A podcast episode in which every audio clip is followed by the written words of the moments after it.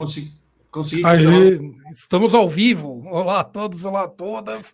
Mais uma live bar aqui no Sem Gravata. Hoje eu bebendo água com limão. Não tá, não tá muito bar para mim. É pinga com limão, vai falar a verdade.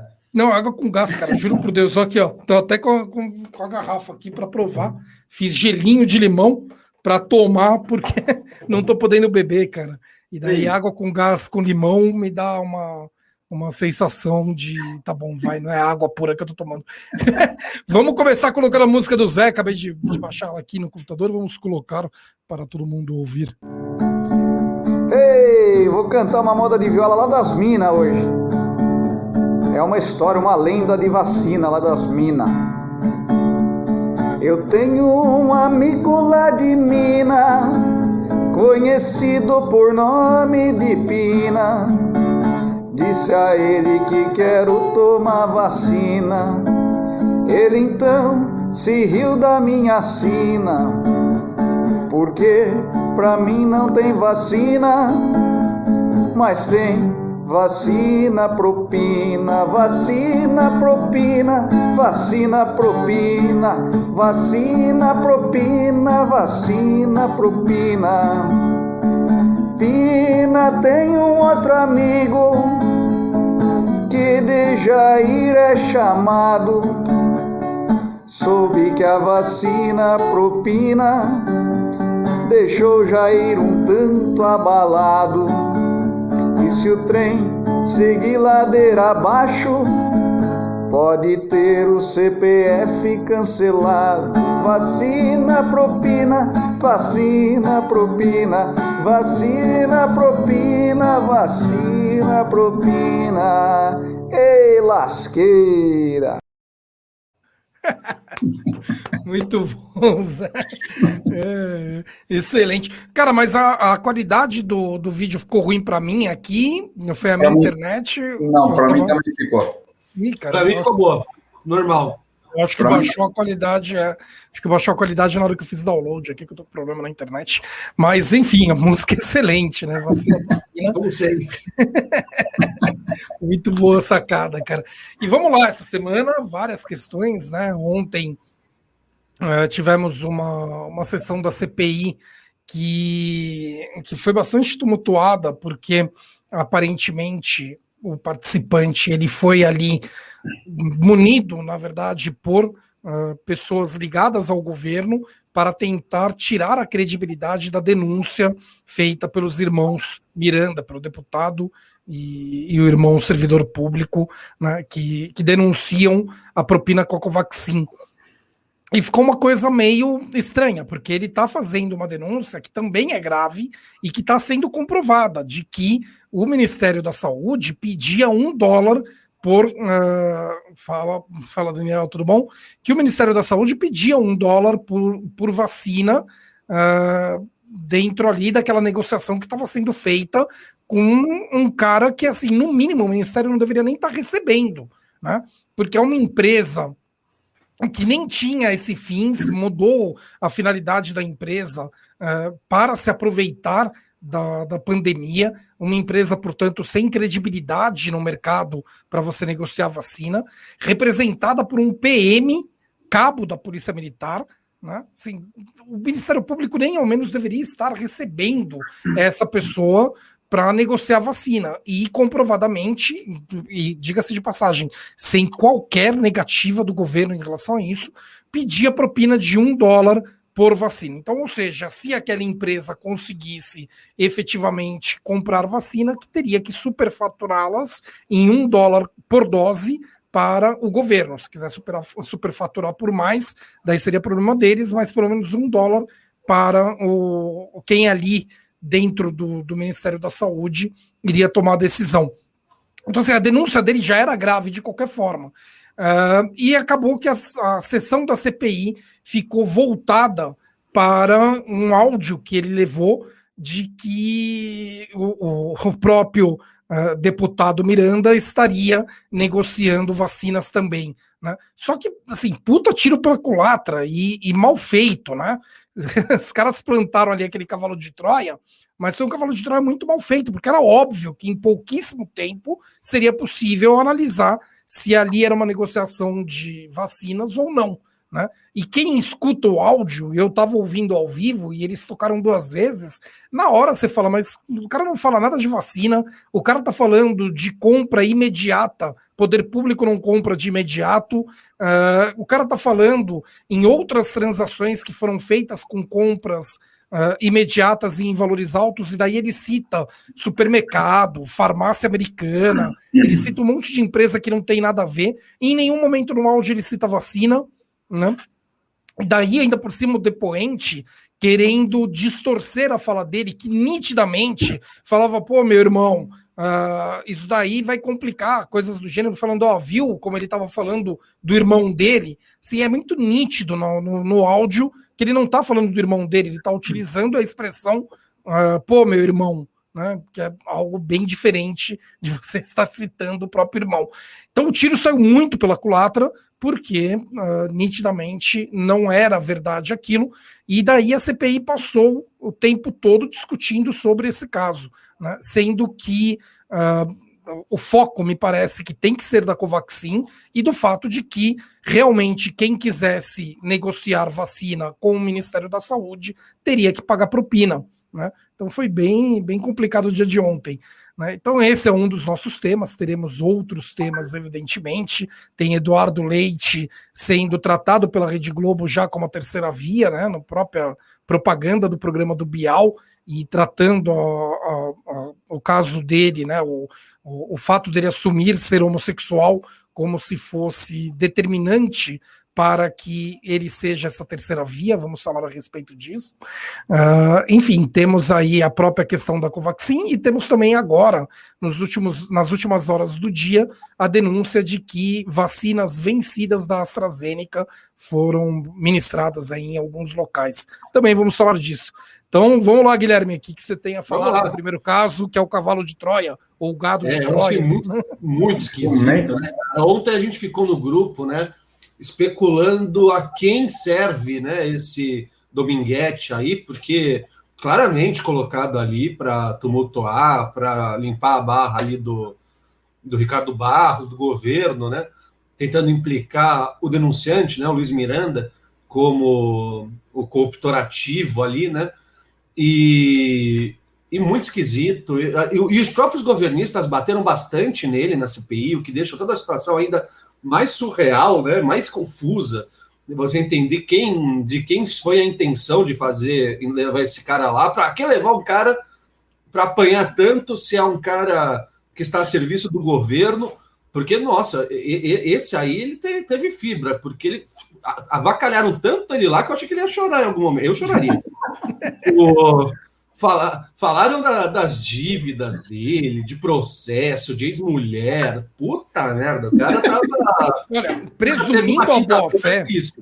Presumindo a boa-fé, né, é digno de muita dó, porque se é. ele tava lá de otário, cara, ele perdeu o emprego, porque ele vai ter que ser exonerado. Ele assume que tinha um emprego como vendedor, então isso já é suficiente para ele ser exonerado da Polícia Militar. Né? Então ele não poderia estar negociando vacinas, ainda mais agindo como lobista, que também é crime, né? Assim, se ele entrou de gaiato nessa, é digno de dó. Mas eu acho que é mais provável que ele não tenha sido gaiato, não. Não, eu não, é mais não. Eu, eu, só acho que, assim, a gente não. Eu acho que tá difícil ainda rastrear da onde. Né, a, quem, a, a, a, serviço de quem ele tá. Porque. É Agora, é o, o Flávio Oi? entrou em desespero, o Flavinho entrou em desespero quando determinaram uh, apreensão do celular dele, né? E os governistas queriam que ele man pudesse manter o celular até o final da sessão, nitidamente para tentar ali, para se ele poderia é, eventualmente. É, é, meio difícil, né? Ah, depois assim, não, só um segundo então. É. Daí ele começa a mexer no celular, daí a, a oposição começa, ó, oh, não pode mexer no celular, ele não, não tô apagando nada, não sei o quê. Mas o desespero do Flavinho, não, mas só, só pode olhar a respeito dessa mensagem. Por quê?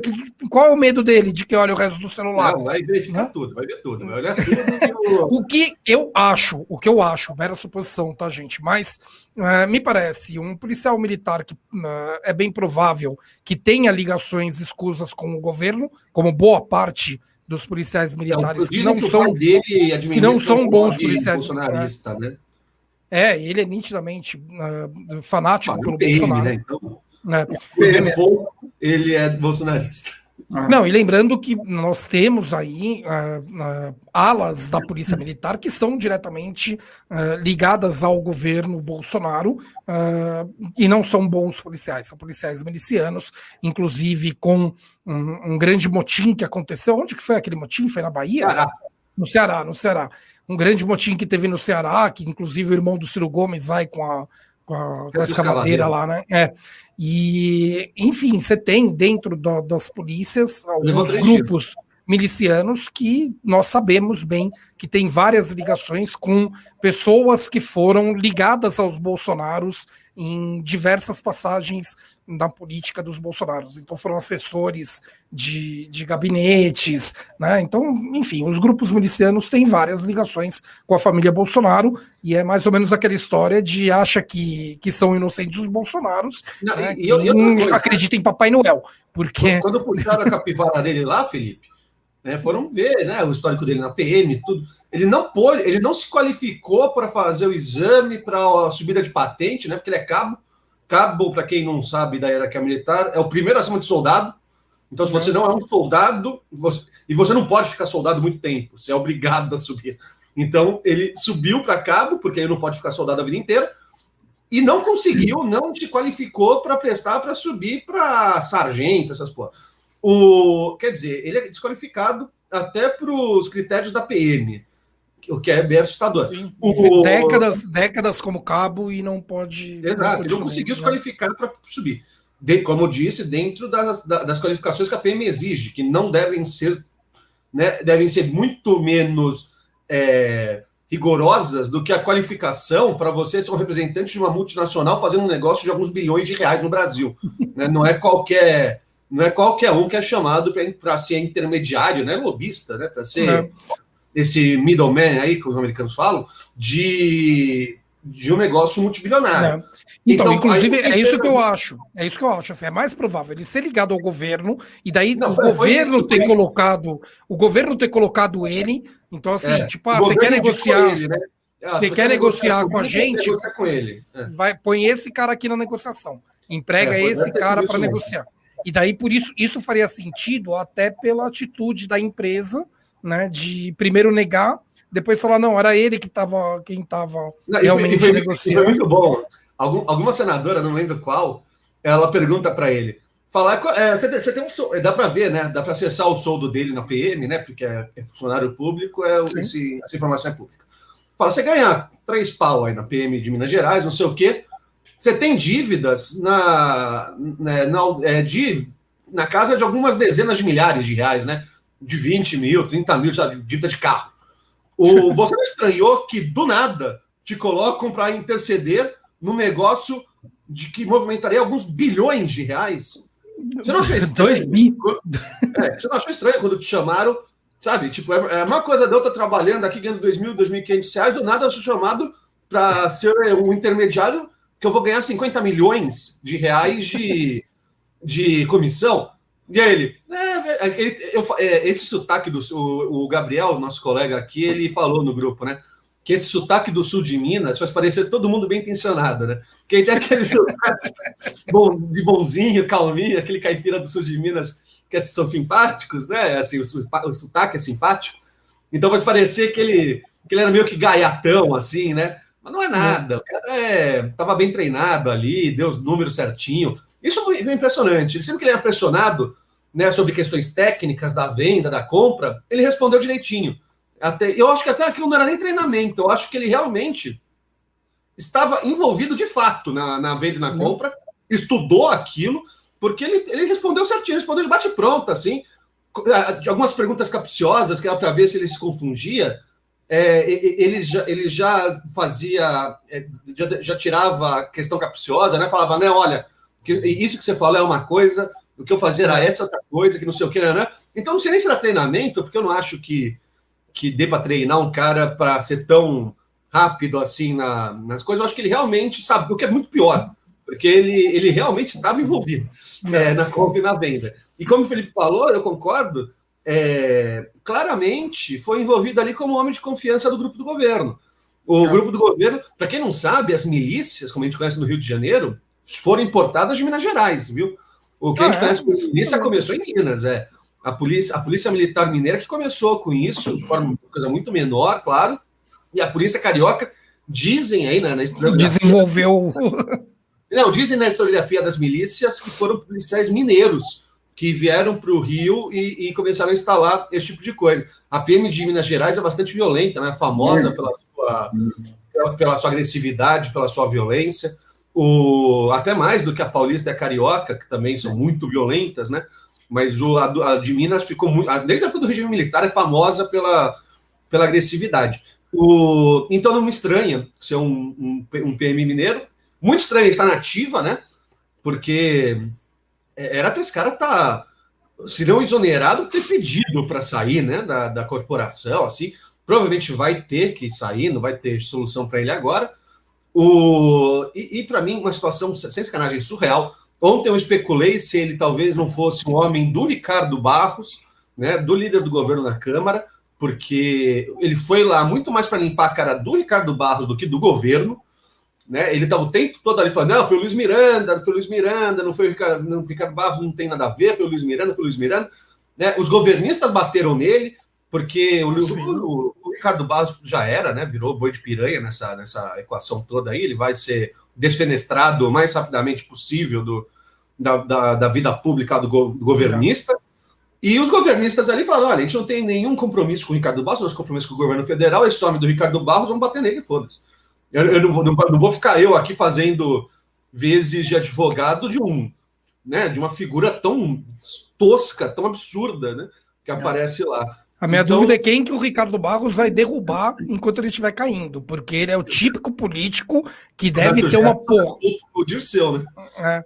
Ele é o típico político que tem uma porrada de gente que se, se ele cair, vai né? cair junto. É, é, é, bem provável.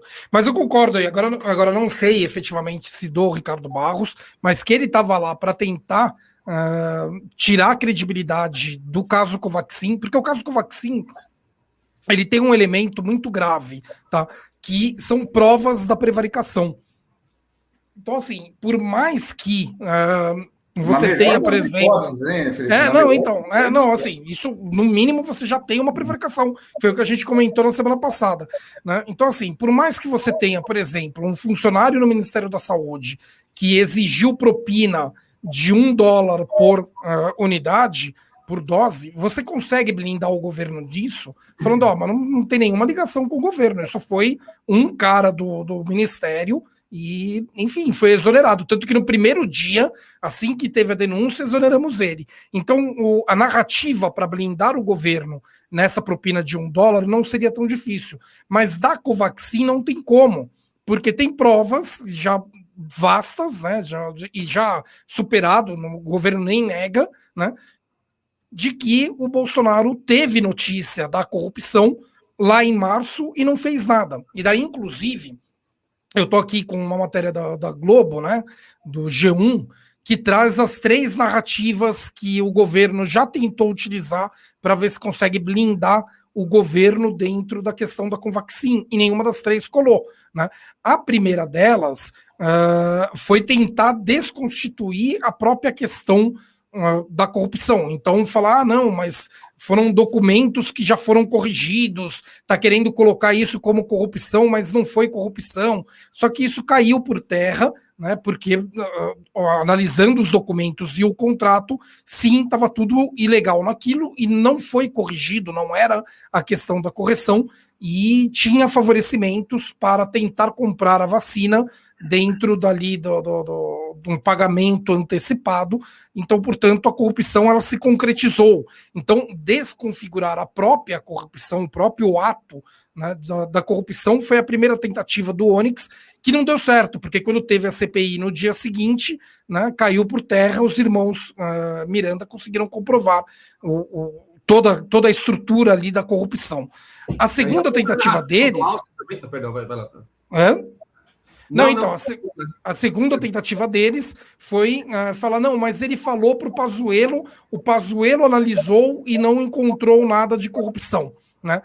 também frágil, por dois motivos. Primeiro, porque o Pazuello foi exonerado logo em seguida. Então, portanto, se ele falou, ele fala um dia antes do Pazuello ser exonerado. Ele teria que ter falado para o novo ministro também. Seg a segunda questão é que não funciona assim dentro da administração pública. Se ele estava reportando isso para o ministro da Saúde, isso obrigatoriamente tem que ser através de um um ato administrativo, de um processo que se inaugura dentro ali da administração pública, em que pode ir por e-mail. Um e-mail inaugura, daí vai receber um número no SEI, né, que é o sistema interno do, do, da administração pública, e através desse processo administrativo é que fica uma troca de mensagens. Então, uh, do gabinete da presidência, vai um e-mail para o ministro da, da Saúde, que uh, tem que tomar providência e em X dias ali estabelecido tem que responder ao presidente. Então, ou seja, não é papo no café. Né? Ainda que ele tivesse falado para o Pazuello, isso não seria numa conversa de café, isso obrigatoriamente teria que ser por um SEI, podendo até ser um SEI uh, sigiloso, né? guardado em sigilo, para que tenha uh, as apurações necessárias. Teria obrigatoriamente que ser com cópia para a Controladoria Geral uh, da União. Então, assim, cadê esse processo? Contas, foi um, no final das contas não foi o SEI, foi o não sei. É, foi um argumento. Esse argumento cai porque com certeza não foi isso. Daí o que ele fala, eu não sabia, não sei o que, exatamente para uh, tentar tirar na velha. Na velha, eu não tenho como. mais nobre de humor que existe. É. Eu, quero, eu queria fazer um momento para a gente apreciar essa depois do momento do Zé aí na live. Depois do vacina um, pro Pina. um. depois do vacina pro Pina. Né? Não, a vacina pro Pina foi bom, foi artístico, foi bom. É, essa do não foi o não sei, é, essa foi fina mesmo. Enfim, esse é o terceiro argumento deles, né? Um, ah, eu não, eu não, não tenho como saber o que acontece dentro dos ministérios, que é um argumento que, enfim, não pode ser utilizado por um é, presidente tipo, da né, República. É. E, e, assim, eu, e eu ridículo desde sempre, né? Porque é óbvio que tem que saber. Que dá para ser usado, assim, um governo menos centralizador que esse, né? Um governo que desse. Mas ele já, ele já, tinha, ele já tinha dito anteriormente que ele é, não são os ministros. Quem manda e quem obedece. É, falou que é, é isso que eu ia falar. Se fosse um governo menos centralizador, um governo que, que desse maior autonomia aos seus, aos seus ministros, que não.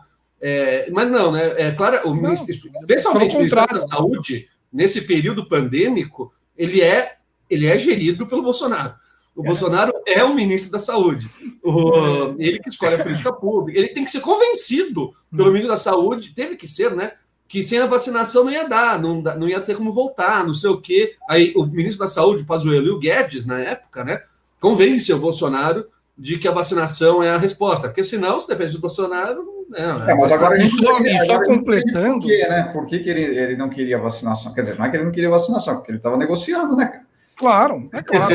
Não, isso ficou muito evidente. Então, e uh, uh, só terminando os três argumentos, né? O líder do governo também falou na CPI no dia 29 que uh, teria o Pazuello teria informado ao Elso Franco. Só que esse Elso Franco também foi exonerado em seguida. Né? E novamente, sem nenhum processo de. Cadê o e-mail que avisou? Né? Cadê o. Em que, por que ato ele avisou? É Passou WhatsApp, no cafezinho. Você... É, você não sabe cara, como esse governo funciona. O pior de tudo é que até o WhatsApp teria, teria a serventia para iniciar o processo. O que não tem é, cabimento seria no café falar: Ô, oh, cara, você não vai acreditar, hein? Falaram que talvez tenha esquema de corrupção. Não é assim que funciona a administração pública. Então, portanto, as três tentativas do governo são muito furadas. Né? O governo está bem complicado com uh, a questão da Covaxin. Então, o que aparentou foi esse da propina, não liga o nome de ninguém é, próximo do governo. É um funcionário lá, frita esse funcionário, dane-se, né? E vamos, uh, vamos tentar utilizar o depoimento do, do policial para fazer com que as pessoas esqueçam do, do Covaxin ou que tratem os denunciantes do Covaxin como pessoas que não têm legitimidade. Não, mas, por, por, a, a CPI foi prorrogada oficialmente, né? Mas 90 dias aí. Então vamos até o, até o final do mês, vamos ter diversão aí, até o final do mês, até o final do ano, diversão aí na, na, na CPI. É, BBB, o, o novo BBB, né? Oi? Primeiro BBB político da história. É. O Daniel colocou, colocou umas questões. Primeiro, boa noite. Não, eu, é, eu só, deixa eu só comentar. Fala, Tcherla, tudo bom? Vai lá, vai lá, vai lá, vai lá. Não, eu quero comentar isso, que a formalidade e a oficialidade passam longe do atual governo federal. Passam, mas não da lei. E as formas como as coisas funcionam, por mais que eles não, não sigam as formalidades, algumas coisas não tem como falar que fez na informalidade. Né? Então, Felipe, por exemplo. Felipe, foi um hacker, Felipe. O hacker entrou lá e apagou os e-mails. Para de ser. Apagou você tá, tudo, você tá apagou governo? Você inteiro. Né? comunista, comunista, vagabundo. Por isso que eu não sei, né? Porque o hacker apagou o sem inteiro. Apagou. o hacker lançou lá o aplicativo, não fez nada no aplicativo. Ele não, ele não desenhou um pinto, ele não fez nada no aplicativo. Ele só lançou uma semana antes. Tipo, que hacker bosta, né? Pelo amor de Deus. Nem para fazer é. uma piadinha ali. É, ele, o Daniel. Lá, é outro... ah, perdão, vai lá, vai lá, vai lá, vai lá. É que eu, eu ia comentar a primeira, mas. Pode, ah, pode não, comentar. não tinha visto essa primeira, então comenta a primeira. Desculpa. Não, não, é só que o cerco. É, é que a gente estava falando, né? O, a radicalização do discurso comprova esse fato. É, o Planalto está coado. E, e, o Bolsonaro gosta disso, viu, Daniel? O Bolsonaro tem uma, uma característica bastante interessante, que é a de, a de sobrevivência. O cara não está há 30 anos ali, deputado, não consegue virar presidente, não cair até agora e ainda manter uma base de apoio relevante, tudo, é, ele só tem, ele só conseguiu tudo isso porque ele tem um bom instinto de sobrevivência. Então, o Bolsonaro ele sabe nessas horas, são nessas horas complicadas que a gente acha que ele está fudido, que ele consegue reagir das formas como a gente é, não, não, imagina que ele tem a qualidade. É, é, porque ele fica comparando com políticos normais, né? É, ele tem, é, ele tem um bom instinto de sobrevivência. Então, acho que é, ele aquado é onde ele, ele, ele tem os seus melhores resultados. Então, eu acho que assim é, tem que fechar o cerco. A gente cai muito em cortina de fumaça do Bolsonaro. O Bolsonaro fala qualquer meu exército aqui. É, é se tiver voto, se não for impresso, eu não passo a faixa, não sei o que, a gente compra. Não basta, a gente, Muita é, é gente muito difícil, né, Gui? Não é uma coisa assim, tipo, como que eu vou combinar com todo mundo de, ó, o Bolsonaro vai falar uma merda, vamos todo mundo fingir que ele não ignorar. Não tem como, não tem. A, a, imprensa vai funcionar sempre através do, ó, o presidente é, falou mais a uma. Gente, né? A gente já tinha que estar um pouco mais vacinado, né? É, mas não tem como. Não, não tem como. Porque... O Zé hoje tá Zé, eu, o Zé. Eu fui a escada. Eu fui a escada do Zé. Você fez escada. Você foi, você foi o Dedé do Didi. ah, desculpa aqui. Não, não, não.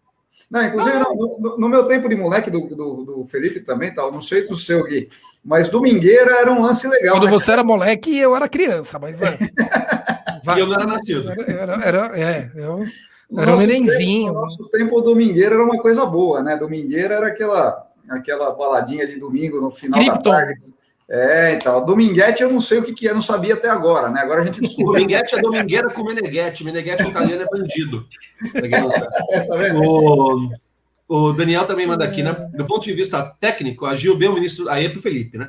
É, então, vamos lá. Daí... É, é só para quem não entendeu, o Daniel ele está trazendo aqui um fato, uma, é, uma, outra questão que é do arquivamento do processo lá da CPI, não é da CPI da fake news, mas é das fake news lá Isso. que o gabinete do não, ódio tá Vamos lá, eu vou, eu vou, eu vou explicar e, a questão. E o Alexandre de Moraes arquivou o antigo processo que estava investigando o Flávio, o Alan dos Santos. Mas não, não, é isso. Deixa eu, Deixa não, explicar, não, não, não, deixa eu explicar a questão. O inquérito anterior, tá? Ele tratava especificamente de atos antidemocráticos. Então, principalmente aqueles 300 lá de Brasília que ficavam ali pedindo o encerramento, ali, o, o fim do STF, né? Outros atos, manifestações que tiveram e que foram provocadas ali aparentemente pelo gabinete do ódio, né, que são nitidamente voltadas para uh, o fim da democracia, para o fim da tripartição das funções do poder, né, e, e para um golpe do, do poder executivo contra o poder judiciário e o poder legislativo, né, que é fechar uh, as duas casas legislativas. E o, a decisão do Moraes veio porque tinha um pedido do PGR de arquivamento, ele define ali pelo arquivamento, só que ele manda investigar outros atos. Então, não seria efetivamente um fecha um inquérito e abre outro pela mesma coisa. Mas sim, eu quero um inquérito para saber a participação né, de individual ali de pessoas, principalmente em uh, fake news, em usos de, de contas que foram criadas nas redes sociais especificamente para atiçar a população contra uh, os, as instituições democráticas e coisas do gênero. Então, em tese, uh, não seria efetivamente o mesmo objeto entre um e outro, tá? Pelo que eu consigo saber daqui, nessa distância, pelo que li na imprensa, são semelhantes, porém não idênticos, tá? Quanto ao se está certo ou não encerrar, André Diniz chegando. Aê, André. Opa! Tudo bom, meu? Tá. Opa! quanto ao. Só completando aqui então a fala, quanto ao, ao a se está certo ou errado, eu uh, preciso ler. Não dá para saber o, qual foi o argumento. Agora, o Alexandre de Moraes não é bobinho, né? Então, ele, no mínimo ali, ele percebeu que se desse continuidade naquele, teria alguma nulidade e daí depois seria, iria tudo para o ralo, né? Então, por isso ele determina que abra outro. Então, a probabilidade maior aí é um Alexandre de Moraes impedindo uma nulidade e falando: não, tá bom, vamos mudar o objeto, e a gente começa de novo, e agora eu não deixo nem chegar nessa nulidade dentro do outro. Né? Ou seja, se a tua cartada era essa, agora no próximo essa carta você já não tem. Quero ver achar outra. Eu acredito mais nisso, mas repito, eu preciso ler para ter certeza ali se não tem nenhum erro, se realmente ele podia mandar arquivar, enfim. Né? Ele está com sangue nos olhos, né? Parece. Ah, ah isso de faz Moraes, tá... Alexandre de Moraes é de longe. De Moraes é, é, é, é, depois do Gilmar Mendes é o quadro mais digno ah. do PSDB. Não, o, ele é, eu, e, eu, eu, eu, vejo Alexandre de Moraes, eu vejo Alexandre de Moraes hoje como eu vejo o Renan Calheiros, né? Que eu até gostei do Greg News, que falou: não é que essas pessoas melhoraram, elas continuam igual. É que o Brasil piorou tanto. O Brasil, o Brasil piorou tanto que você olha para o Renan Calheiros e fala: olha, Mas, olha eu, tenho dar, eu tenho que dar um alerta para o André aqui. André, tem o Tico Evara querendo sair do seu armário aí, cara.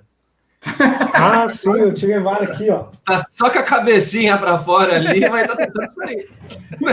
É, deixa eu abrir a porta aqui, ó. É. O, não, era, só a piada. Falando de sair do armário, né? A gente pode comentar do Eduardo Leite. Que. Ah, eu, é bom. Salve Falando em sair do armário. Pô, cadê o, o Gabriel, Leite, teu filho? Governador. Oi, fala, fala, fala. Gabriel, teu filho, desapareceu. Sumiu, né, cara? Sumiu, é verdade. O Zé, o Zé baniu ele. Eu? Você baniu numa live do, do Rodovalho, entrevista, porque ele fez um comentário preconceituoso sobre turcos. E aí.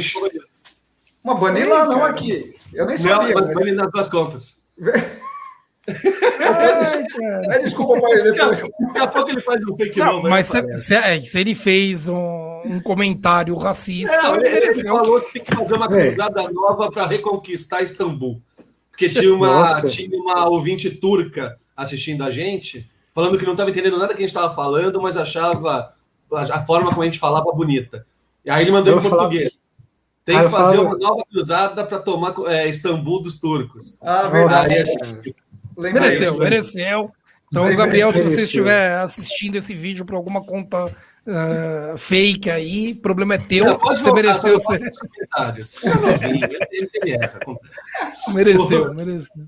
Mereceu, esse mereceu. Mas fala, o, falando em ser armário, ah, vamos falar, vamos falar, vamos falar da candidatura do Eduardo Leite, a todo vapor aí, né?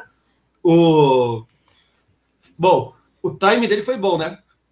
Ele deu entrevista para o Bial, deu entrevista em um monte de jornal, saiu, tem entrevista para Veja, para Folha, para jornalista de um monte de lugar. É, ele sabia da repercussão. Eu falei aqui algumas vezes que ele era homossexual assumido. Eu não sabia de verdade que ele não era. Quem me falou que ele não era assumido foi o Gabriel, uma vez, numa conversa no WhatsApp. O outro Gabriel. O, o, o, outro Gabriel, Gabriel aqui da, da, do canal. Gabriel Mota? Com a gente. Ele falou, Gui, eu acho que ele não é assumido, não. Eu falei, não, é sim, pô. Eu acho que ele é assumido desde que ele foi prefeito de Pelotas, eu acho que ele é assumido. Dele, não, não é. Aí eu pesquisei, realmente não é. Mas ele nunca também negou. Ele sempre falava que a sexualidade dele era a questão pessoal dele, não sei o quê, que ele não ia dar satisfação sobre isso. Muito certo ele. É, só que eu achava que ele era assumido. Aí ele saiu, aí ele me falou que não era, aí on, ontem, né? Ele. Da, da, é, ontem, anteontem, que sai a entrevista dele no Bial, ele assume, ele é um homossexual, uma pessoa homossexual, e, e aí, né, vira a, a, a mídia órfã de um candidato tucano competitivo já está alvoroçada, né? Um rapaz novo. Afundou ainda mais o Dória. Né? Oi, perdão? Afundou ainda mais o Dória, né? Ah, o Dória, é, o Dória tá Dificilmente o Dória vence dentro do PSDB, é uma disputa agora com ele. E a Globo, a Globo nitidamente se posicionou, porque a chamada do programa do Bial era tratando ele como terceira via. A chamada, assim, é. se eu fosse Opa, o Bial. via. É, se eu fosse o Bial, eu não me submeteria ah, Tem um monte de terceira via. É, né? mas é o Ciro, terceira via, mas não, então, terceira via. É, cara, eu tenho, eu tenho minhas críticas ao Bial, mas não nesse ponto, assim. Ah, ele não ele, falha, cara. Ele, ele se prestou a um papel. Falha, o Bial é péssimo. Falha, ele, ele se prestou a um papel deprimente, na minha opinião. Ele não falha, ele é, ele é, ele é pupilo do Alexandre Garcia. É. Agora tem uma é, questão que, vamos lá, eu gostei bastante do, do Twitter do. Do, ah, não, deixa eu só, só dele, Felipe, rapidinho. Ah, fala, fala, fala. É, isso aí, então, ele foi prefeito de Pelotas, né, governador de Minas Gerais, né? É, ele tem questões. Ele governador de... de Minas quem? Oh, perdão, de, do Rio Grande do Sul. ele, ele tem questões de. Estávamos falando de Minas agora há né? pouco. Ele é considerado bastante conservador é. em algumas coisas, né? Apesar. É, esse é o perigo sempre do identitarianismo, tá? Exato. Que a gente, a gente olha um homem é, assumidamente homossexual, jovem, governador de um estado, e a gente tira pela identidade de identidade de gênero dele posturas que ele não tem na vida pública enquanto político. E começou então, pela própria forma como ele anunciou, né? Eu sou um governador ele, ele gay, não gay governador. Bolsonaro, ele demorou para rachar com o Bolsonaro quando o Dória já estava abertamente em crise com o governo federal. O Eduardo Leite, lá daquela turma do PSDB, que defendia um posicionamento do PSDB não como oposição, mas como independente, ele sempre atenuou bastante a crítica ao governo federal. Depois, na, na crise é, mais aguda do governo, ele rompe, aí ele vai para um, uma, uma posição de terceira via, se existe uma coisa assim, né? E aí ele tem um perfil que a Globo e que muito eleitorado gosta, né? Um cara novo, um bonito, branco, né? É, jovem, bem estudado, bem formado, com uma carreira política meteórica, né? Foi prefeito com 27 anos, formado, uma boa faculdade, não sei o quê tem todo o perfil ali, né, gaúcho, tem todo o perfil ali que os mais os brasileiros mais eugenistas aí não vão não vão ter como colocar defeito. E o fato de ser homossexual pinta, é, pode ser um atraente. Eu imagino que ele tenha feito esse cálculo político. O político não faz nada sem calcular sem a repercussão. Posso só pedir ver aqui para, é, para, para, com todo o respeito, corrigir o nosso uh, YouTube espectador, o Nuno, o Nuno Moraes, porque a identidade de gênero não se confunde com orientação sexual. Tá? A identidade de gênero é a pessoa se identificar como homem ou como é, mulher ou como qualquer outra coisa que ela queira, né? E enquanto que a orientação sexual é, é diferente, é o, o qual a atração sexual que ela sente, pelo que, que ela se atrai. Né? Então, quando é, a identidade tem, de gênero dele é, é X. É cis, a né? identidade, ele, é, a identidade, ele, é, ele é cis. Ele é um cis. É. Ele não é hétero. Isso, é, ele é um cis homossexual. Ele porque em nenhum momento ele se identifica como homem. É, Isso é importante. De gênero tem, por exemplo, é a Duda Slabete, que foi a vereadora mais votada ano passado aqui em BH. É, acho que tem vereadora eleita trans também em outra cidade um, que foi. É, tem, vereador tem Agora tem, tem uma importância nisso, porque é possível você uh, eventualmente ser trans e homossexual ao mesmo tempo. O que, que significa isso? Tá? Um trans homossexual ao mesmo tempo é uma pessoa que se identifica pelo outro sexo, mas gosta do sexo oposto ao qual se identifica. Então, nasce não, mulher do, mesmo... não, não, não. do é, sexo oposto ao qual se identifica. De novo, Guilherme, de novo. Guilherme, para de confundir. Se a pessoa é homossexual, ela se identifica. De novo, é o seguinte. Vamos lá, Guilherme, escuta. Vamos eu falei. Não, não, não. Identidade de gênero. A pessoa se identifica com o quê? Mulher. Se ela é, se identifica mulher e quer, e quer ficar com mulher, ela é lésbica Ela é uma trans lésbica. É uma mulher lésbica. é uma trans lésbica. Por exemplo, a Duda Salabete, ela é uma trans lésbica. pelo mesmo gênero. Então, pelo mesmo gênero. Pelo gênero que se identifica, o mesmo gênero que se identifica. Ela tem atração pelo gênero que ela se identifica. Ela se identifica como mulher ou como homem e tem atração por uma mulher? E no caso homem. Mas era isso que eu tava falando, não era? Não, você falou o contrário. Não, você tava falando. Eu falei o Você contrário. tava falando que entendi. É. Bom, então tá, então foi, foi ato falho. Mas o que é importante aqui é, é que é possível, por exemplo, até porque eu já atuei num caso desse, né? Na verdade, a minha atuação foi muito mais voltada a, um- a uma ideia de compliance, porque era, era trabalhista, né? E na, na época a empresa não tinha compliance, nada disso, mas o escritório que eu, que eu trabalhava estava com um processo trabalhista de uma empresa em que ah, era uma operadora de telemarketing, a menina trans, ou seja, nasceu homem, se identificava como mulher e se transformou numa mulher. Ela, naquela época, já uma década atrás, né, ela queria ser ah, reconhecida como mulher pela empresa, porque ainda tinha nas suas nos seus documentos, porque na época a lei não era favorável a ela, ainda tinha nos documentos o- os nomes dela masculinos, sendo que ela era uma mulher, né? E ao mesmo tempo que ela fosse respeitada dentro dos departamentos como lésbica, porque ela gosta de mulher.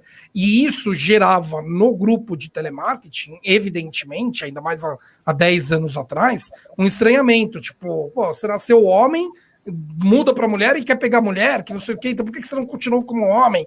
Eram coisas que ela ouvia no dia a dia. A minha atuação que eu não sou advogado trabalhista, tenho no meu escritório trabalhista, mas eu não atuo, foi me reunir com os diretores da empresa e falar: olha, vocês vão perder esse processo, porque ela tem razão, e o melhor que vocês fazem, até pela imagem da empresa, é não só fechar ali um acordo com ela no processo, encerrar esse processo e admitir que ela tem esse direito, como ah, já resolver o problema fazendo treinamentos nos. ah, nos, nos Ah, diversos Você foi chamado pelo lado da pessoas. empresa. Então, o que, que acontece? O meu escritório advogava para a empresa, é um processo trabalhista. O advogado trabalhista está preocupado com as questões trabalhistas, com questões relacionadas ao processo trabalhista. Falaram, meu, chama um cara que é dos direitos humanos. Na época não se falava tanto em compliance, mas eu já estava bastante ligado a algumas questões. Então, vai lá e. Aí, o Gabriel. Então, ele- esse- deixa eu falar duas coisas. aqui. Ele, ele disse que foi calma aí, banido- calma aí. Gabriel, você mereceu ser banido. Se você falar de novo mais alguma baboseira racista, eu vou te banir. Tá bom? De- deixa eu falar rapidamente. Ele, Ele- ele falou, ele falou, Calma aí, falou- A gente gosta de você, mas não te dá o direito de ofender pessoas aqui no canal, hein? ele- ele Fala, falou Zé. que, ele falou que não sabia que foi banido. Eu também não sabia que tinha te banido, cara. Mas que você mereceu, mereceu, velho. É, cara, falar racismo assim é. Deixa, eu- deixa eu falar só, só, veja, Não é xenofobia? só, só Não, aproveitar. mas eu não tava, eu não tava, eu não completei a história que eu tava falando, né? É rapidinho, Eu fui rapidinho. chamado, eu fui chamado exatamente para ali naquela questão, tipo, ah, o que vamos fazer? Não, calma aí, chama o chato dos direitos humanos que, que ele vai saber. E daí foi o que eu falei, a solução que eu dei foi essa. Meu, fecha um acordo com a menina, porque né, vocês estão errados nisso, vocês vão acabar tendo que indenizá-la, né? E, e vai ser pior. Ela ainda não pediu, não, não saiu da empresa, então não demitam, porque vocês podem se ferrar mais ainda. Fecha um acordo, admite que ela tem esse direito e dá um treinamento para toda a empresa a respeito de identidade de gênero e ah, orientação sexual. Daí eles chamaram o- os caras fodões de, de associações que lutam pelos direitos LGBTQI a mais, e daí fizeram palestras maravilhosas lá dentro, enfim, e o processo foi resolvido. Se deixasse na mão da área trabalhista, iam defender como um processo trabalhista qualquer, né? Só, que- só questão de vênia, questão de vênia. Zé, eu já, falo, já te passo.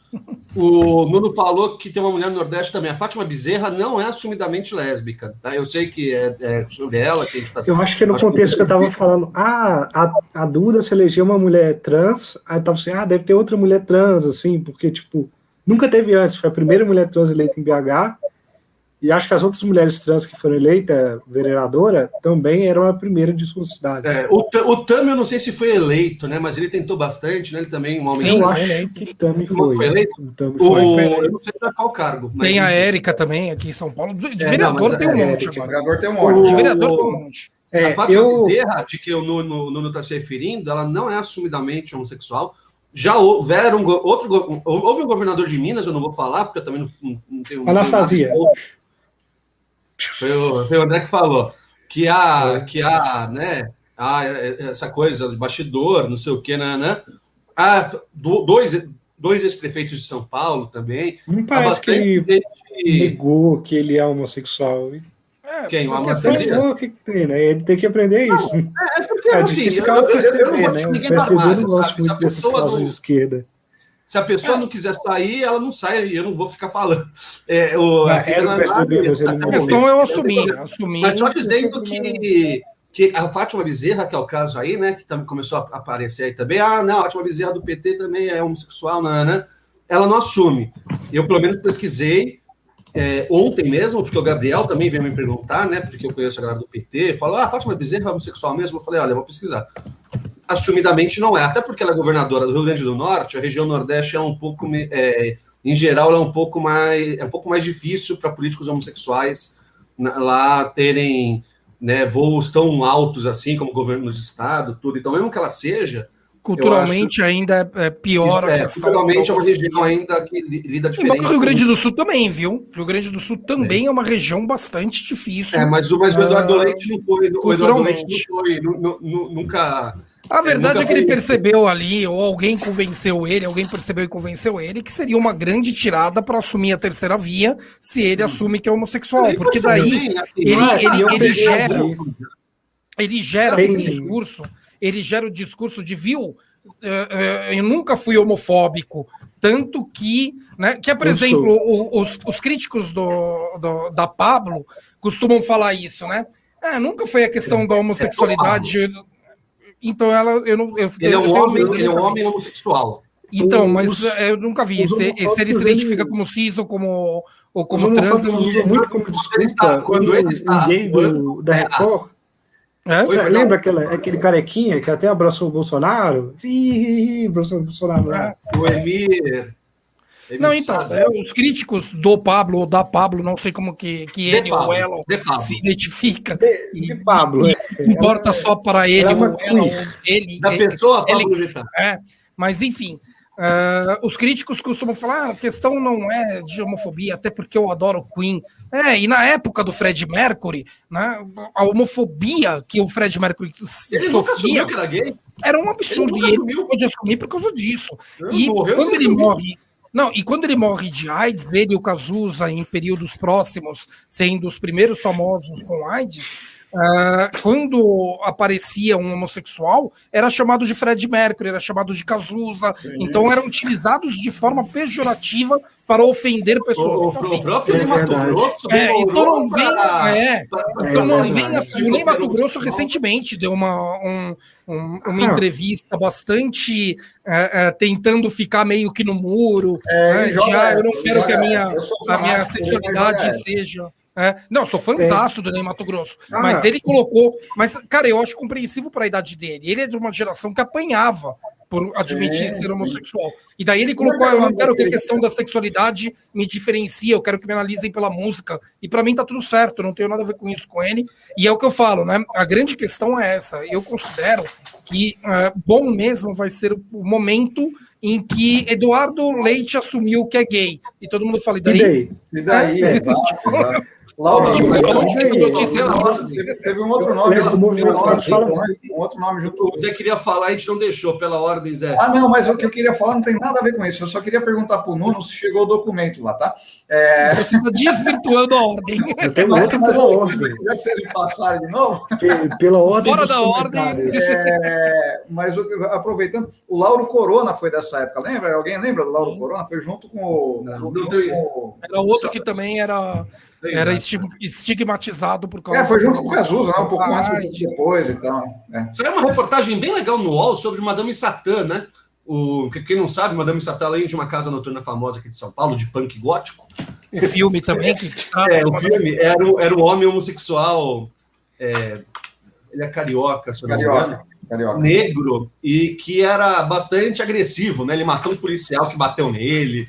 Ele foi preso várias vezes. Tem um filme, é, um filme excelente caraca, do, do Lázaro Ramos. É, ele matou dois policiais, é. se não me engano. E ele, ele, ele, voltou aí ao debate público porque aquele cara incrível da Fundação Palmares tirou o Madame Satã da lista lá de, de negros notáveis e porque ele é um triplo assassino, triplo homicida, né? Ele, ele se refere o tempo todo ao Madame Satã como um triplo homicida, porque o Madame Satã matou três pessoas mesmo. O primeiro policial que ele mata, o cara espanca ele num bar, porque ele é gay. Ele entra na casa, volta com um revólver, dá um tiro no policial. Então, assim, era um cara. Era um cara que quebrava o estereótipo de homossexual afeminado. De homossexual frágil, né? É, Geraldo Pereira.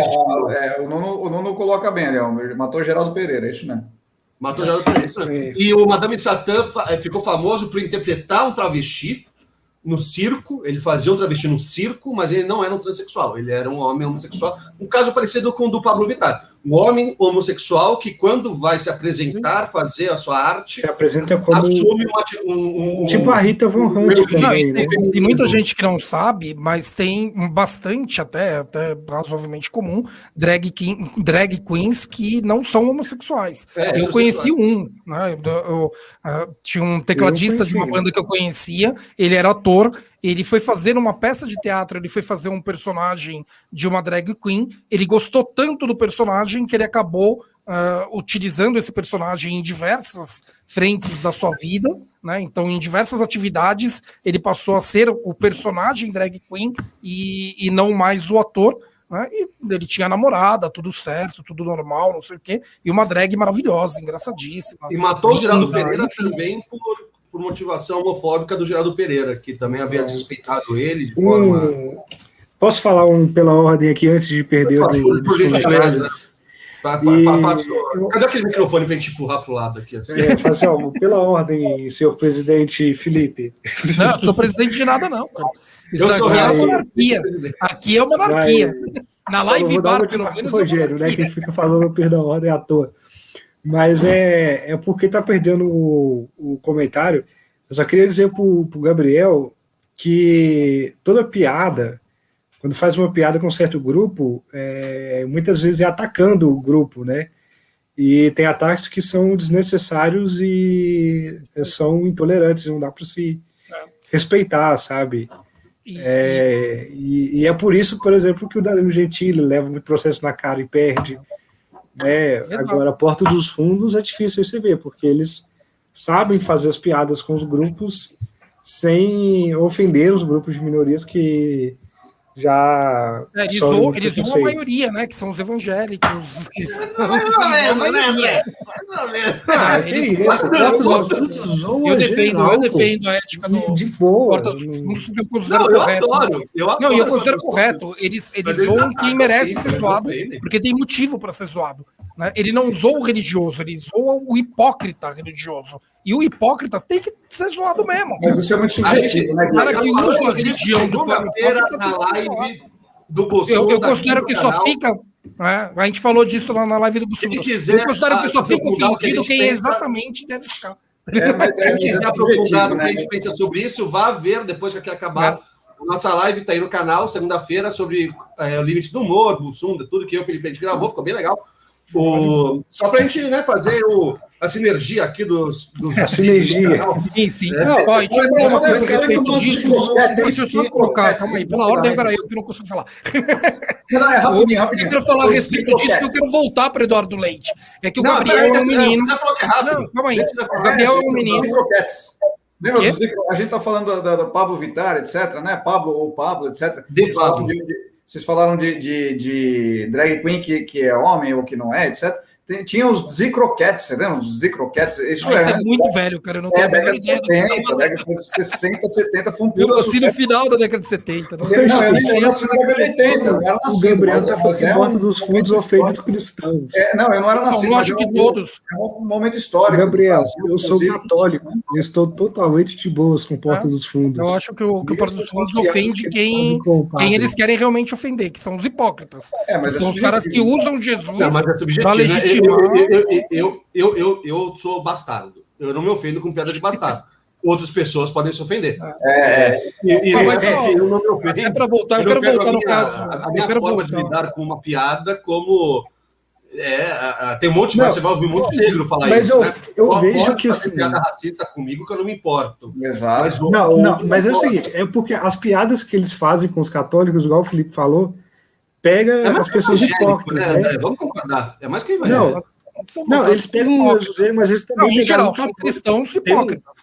Tem, tem, tem um vídeo deles que é, é quando. É subjetivo, quando eles sofreram um ataque por causa do, do especial deles de Natal, de que Jesus era gay, Sim. eles fizeram depois um vídeo zoando é, isso daí como ironia. Tipo assim, Jesus chega para um padre e fala: Oh meu Deus, eu não aguento. Tem aqueles desgraçados, os potos furos fazendo.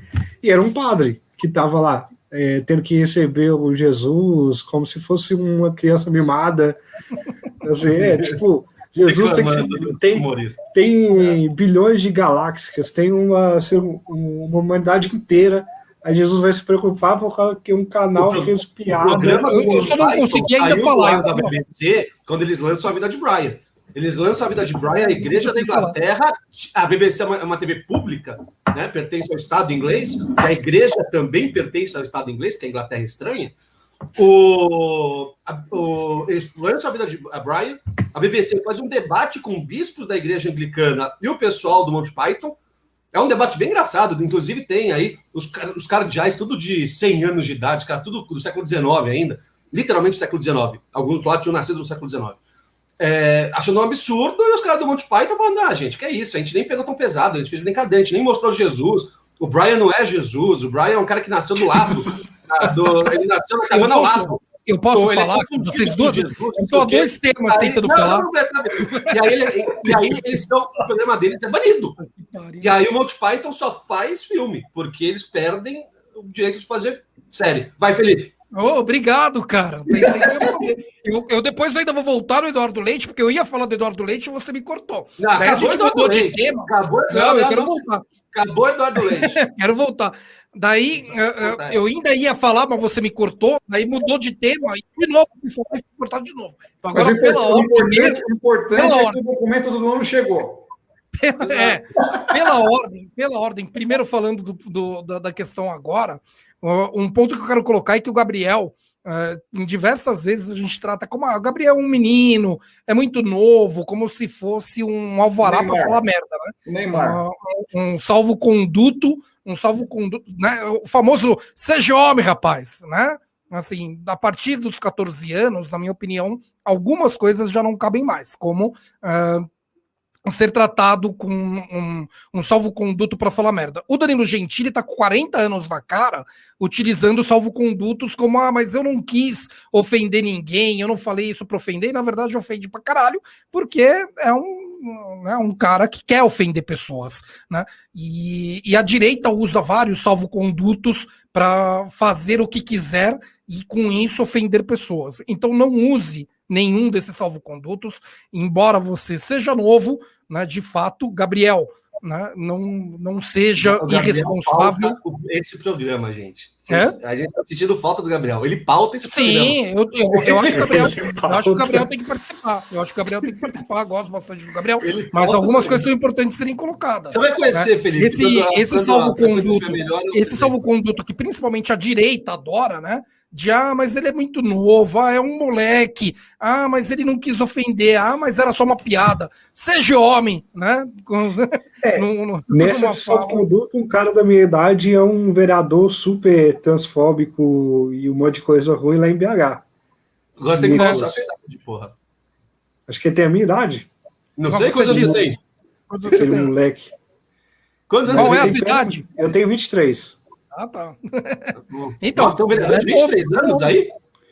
É, tem um vereador em BH que foi o segundo mais votado, que foi tipo o vereador bolsonarista. Felipe, o que, que ele está fazendo de errado, Felipe? É, não, se esqueça, não se esqueça que foi o, o Dudu Bananinha, né, que foi vereador aos 21, ou foi o Carlos? Não, não, foi o Carlos, foi o Carlos, com 16. Carlos, né? Não, foi eleito com 17, assumiu aos 18. É, não pode ser eleito isso, isso, isso, isso, isso. Eleito aos 17 assumiu aos 18. O, daí, inclusive, por causa dele, que tem a decisão de que tem que ter 18 anos na data da posse e Mas não na eleição. 5 anos, gente. Vocês estão falando o quê, pô? Mas vamos lá. O, voltando à questão do Eduardo Leite, é, eu estava falando a respeito do, do, do, Twitter do João Iris, que daí me interromperam. Né? Eu considerei uh, bom o Twitter do João Willis, que, que é fala. É, e que, que ele vira e fala: vem cá, as mulheres precisam ficar. Saiu da esquerda para ir para mais ou menos. É, não, a, a, a, as mulheres precisam ficar defendendo a Damares, é, porque ela também é uma mulher, tratando como. Quem disse que os homossexuais precisam defender o Eduardo Leite por ele ser um homossexual? Sendo que ele próprio não se importa com as pautas. Muito pelo contrário, ele fez questão de colocar que ele não é um gay governador, ele é um, um governador gay. Né? Daí assim, qual a importância dele para ele de não ser um gay governador? É exatamente porque um gay governador seria alguém com pautas uh, LGBTQI. E daí ele quer colocar como não, eu sou um governador por acaso gay. Então, assim, não me importam as pautas LGBTQI, não me importam as pautas de diversidades em geral. Diversidades abrange mais do que LGBTQI. Então, com toda, toda assim, o, o, louvor a ele ter saído do guarda-roupa, ele ter assumido a homossexualidade.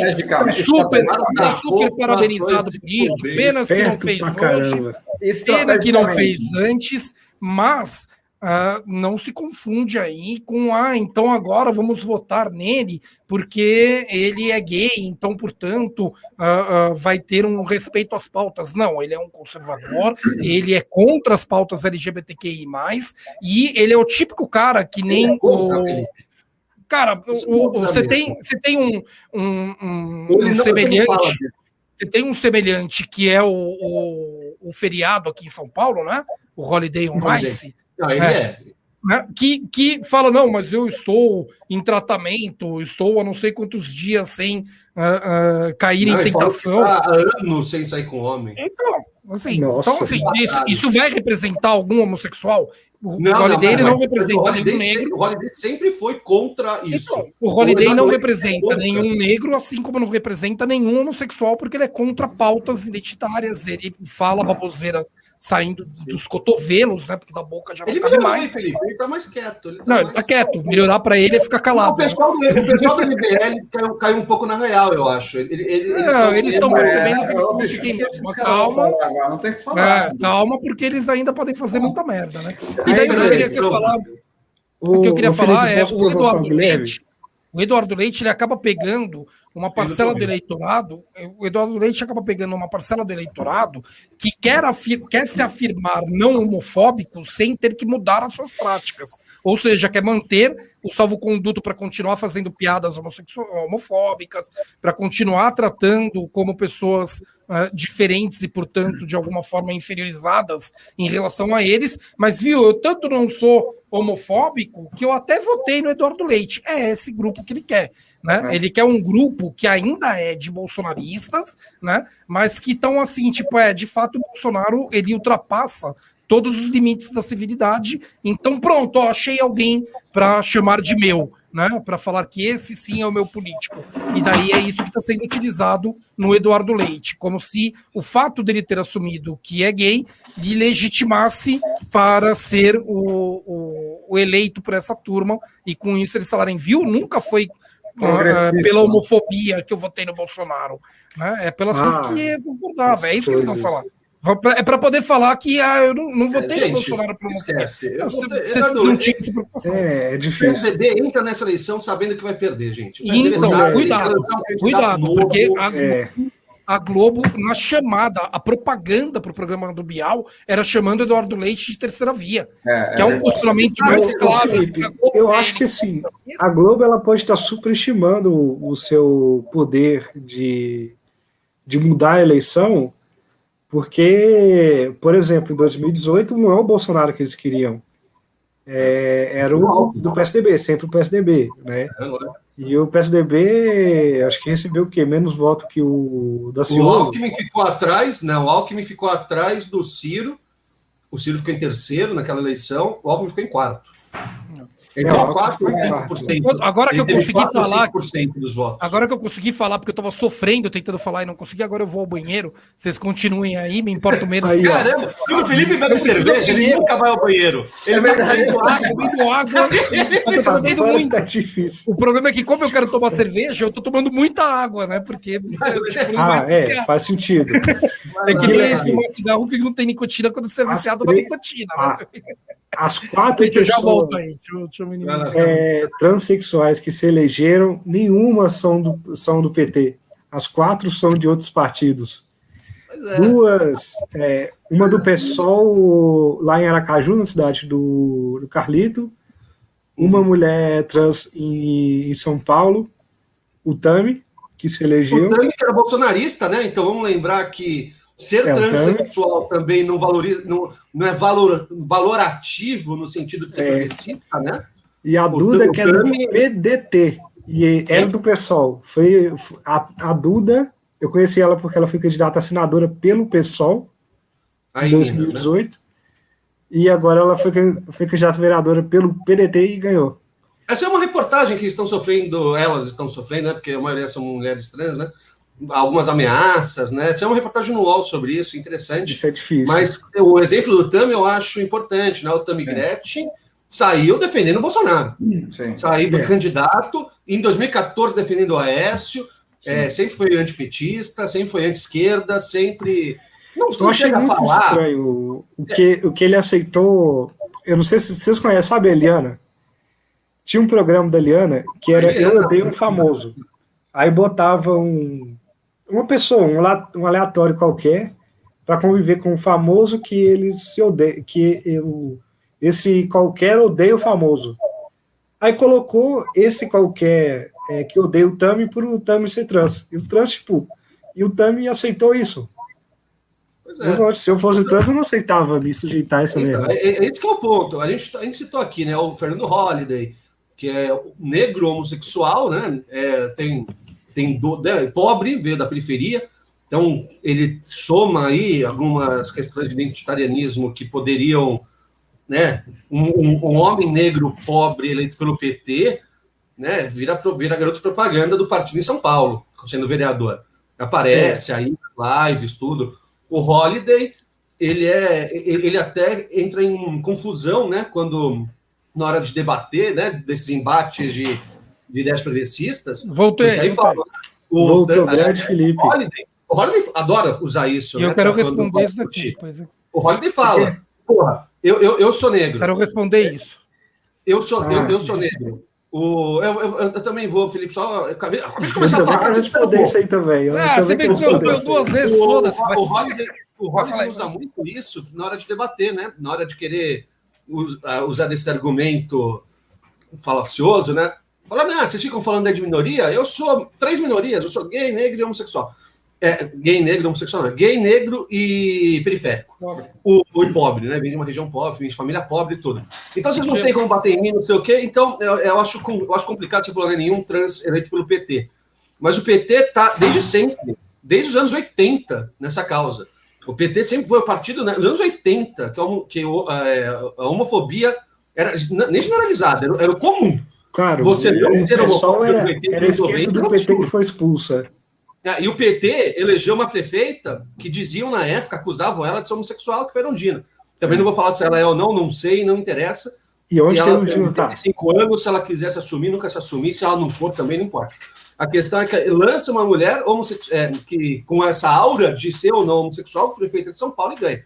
É, e o PT tem outros quadros homossexuais, né? O João Willis saiu do pessoal, veio para o PT, né, numa dessas tentativas do PT também, é aumentar a sua representatividade de quadros. Né? O PT não tem hoje nenhum nome homossexual muito forte. Né? A Fátima Bezerra, a gente falou aqui. Só, só uma coisa importante, que é não confundir. Só, só uma parte da Erundina, que eu acho que tem um preconceito duplo ali, maior ainda. Né? Na, verdade, na verdade, nunca se, nunca é se levantou. Nunca se levantou. Quem incomodava mais os paulistanos nunca era a ser nordestina. É, não, nunca se levantou essa bandeira de que ela talvez fosse, nunca se levantou essa, essa, essa lebre, de que talvez ela fosse se colocava que ela era. Não, não, é. perguntar, né? Ah, não, é, é mulher macho. É, e nordestina. É, exatamente. Então, assim, pela postura dela, talvez pelo jeito de falar, que é um jeito tradicional do, do, do Nordeste e tal. E, então, assim, nem se questionou isso, simplesmente se imputou nela. Ela é mulher macho, como se dizia, né? não é nem homossexual ou lésbica, mulher macho e nordestina. Quer dizer, é um preconceito mais nojento ainda, maior ainda, duplo e, e olha, grosseiro. E, e ela só, governou em 84 São Paulo, a cidade de São Paulo, em 84. Né? Não foi que ela governou no final dos anos 80, ela governou durante o, no final do regime militar, em 84, ficou até 88. O, a Marta Suplicy, que foi eleita prefeita de novo, é, era sexóloga, tinha toda aquela apresentadora de TV, sexóloga, fala de sexo na TV, não sei o que. Né? Oi, perdão. Certeza? 84, 88? Não, não, 88. Não, 84. Ah, não, 88 a 92, desculpa. Ah, é, é, 84 a 88 é o Jânio. Aí, só o que o Gabriel colocou aqui, aí eu vou abrir para todos vocês. Não, falarem. calma aí que eu quero falar uma é, coisa. Depois... Não, não, calma aí, calma aí, calma aí. Não, calma aí, porque tem a ver com a tua fala, senão você vai. Vai lá, vai lá, vai lá, vai lá. Mas tem uma questão importante aqui, que é o seguinte: as pessoas confundem muito as pautas identitárias como se fossem obrigatoriamente de esquerda. Isso é um equívoco enorme, tá? Por quê? Primeiro, a esquerda, análise da esquerda não identitária, tá? Uh, você tem N casos de governos de esquerda extremamente homofóbicos, preconceituosos e etc. Então, uma coisa não se confunde com a outra. Você vai ter pessoas homofóbicas e racistas e xenófobas na esquerda e na direita.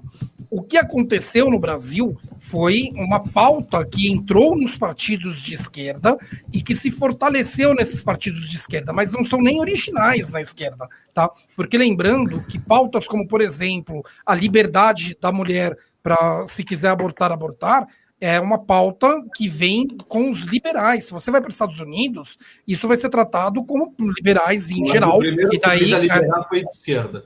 Não, então, mas daí o, o, termo liberal lá nos Estados Unidos também se modifica. É, é que liberal nos Estados Unidos é esquerda, né?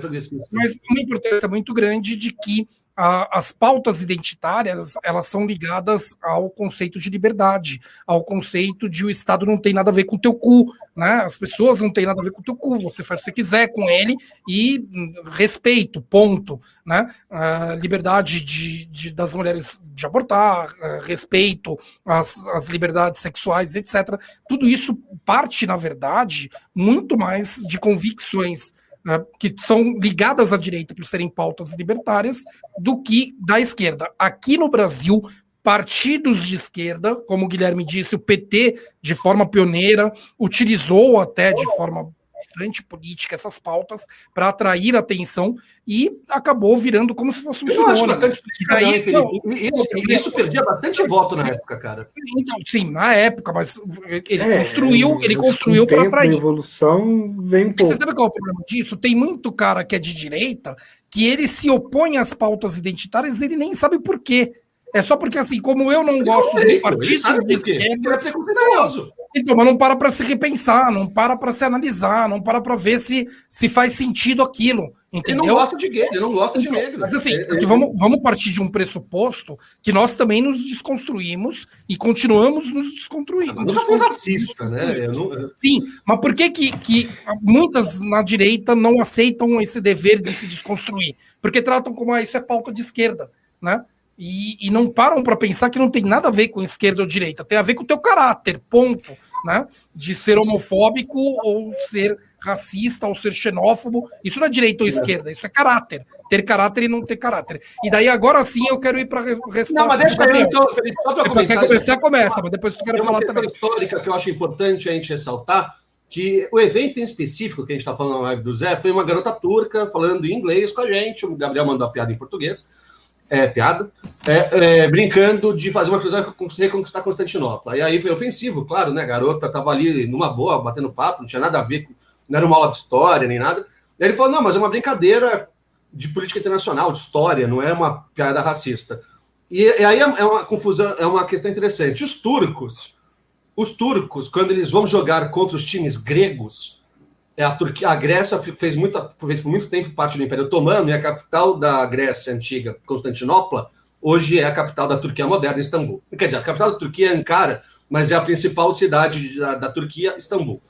E os, as torcidas turcas, quando vão para a Grécia, ou quando times gregos vão jogar na Turquia, eles levam bandeirões de Maomé, Maomé II, Mehmed II, que é o sultão turco que conquistou Constantinopla, né? E tirando sarro dos gregos. É uma piada, assim, é uma provocação de torcedores. Eles levantam os cartazes falando: vem, é, tentem pegar sua capital de volta, não sei o quê. Mehmed II derrotou os gregos, nós vamos derrotá-los de novo. É, então, é uma questão ali, na, naquela região dos Balcãs, Pequena Ásia ali, de Ásia Menor, de, de conflito histórico. Isso é mais velho que o Brasil. Os turcos estão em Istambul há mais tempo que os portugueses estão no Brasil. Então, dizer que os turcos devem devolver Istambul para os gregos é uma coisa dizer que os brasileiros devem devolver o Brasil para os índios. Os europeus, asiáticos, árabes que vivem aqui, né? Devem sair, africanos, devem sair, voltar para os seus continentes natais e entregar a terra de volta aos povos originários daqui da, da terra. Os gregos fundaram a cidade, perderam a cidade na guerra contra o Império Otomano, virou a capital do Império Otomano, depois é hoje, até hoje, a principal cidade da Turquia. Então, só para dar o contexto histórico, né? Essa, então, por isso que eu acho que o Gabriel falou: ah, não é uma piada preconceituosa, é uma piada da região, é uma piada que envolve questões históricas da região. Só que, assim, é, não é preconceituoso, ao mesmo tempo que é, né? Quando a gente fala fazer uma cruzada, ainda mais em tempos de tanta islamofobia, né? De, tanta, de tanto preconceito e ódio contra só, só, só um não era sobre isso que eu falando. E, e, mesmo na região, mesmo na região, esse negócio é muito tenso, não é simplesmente uma piada. O Alex, que era meia esquerda, que jogou no Palmeiras, jogou Sim. lá, ele fala que os jogos mais tensos, que ele sentia medo de entrar em campo, eram esses jogos, ou seja, não é uma brincadeira. Não, era, era, não era sobre isso que ele estava falando, o Guilherme deu uma viajada. E só, e, só, e só um adendo, você falou que não é brincadeira, teve um jogo da um time inglês contra o Fenerbah, que a torcida inglesa encheu a cara e foi comemorar naquela praça Takir, que é a praça principal de Istambul, que teve as manifestações famosas há uns 10 anos atrás, né, na Primavera Árabe. Os turcos não são árabes, mas enfim. É, eles foram lá fazer uma manifestação e os ingleses subiram no, na estátua de Kemal Atatürk, né, o fundador da Turquia moderna, e colocaram uma bandeira da Inglaterra nele.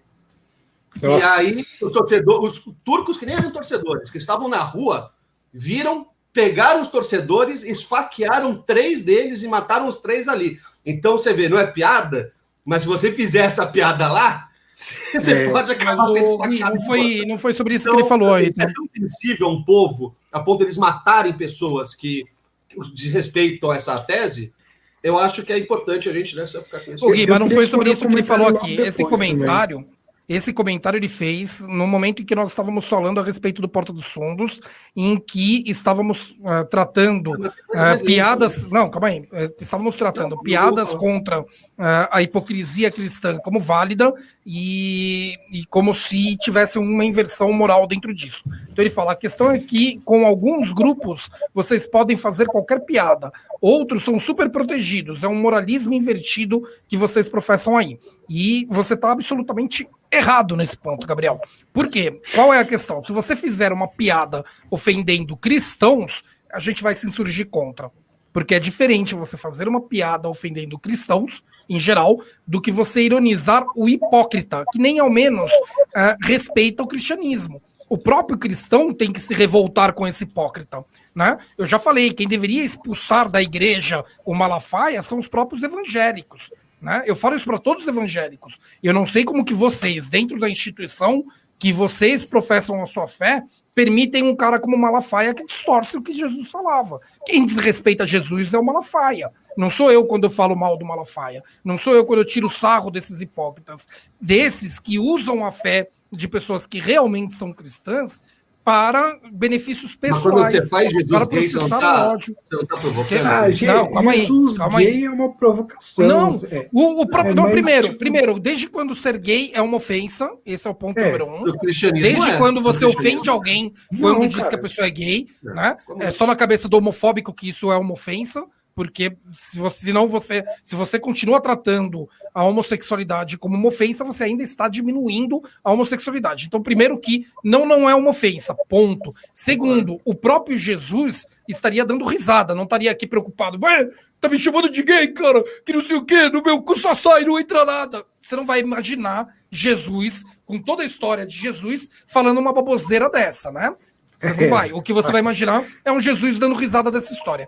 Eu quero comparar a fala do Gabriel a quem uh, nos combate quando nós uh, reclamamos da polícia violenta, da polícia truculenta, do abuso do poder, e a pessoa fala: ah, vocês estão lutando contra a polícia, na hora que, que acontecer alguma coisa, vai chamar quem? Vai chamar o Batman? Batman. Né? É.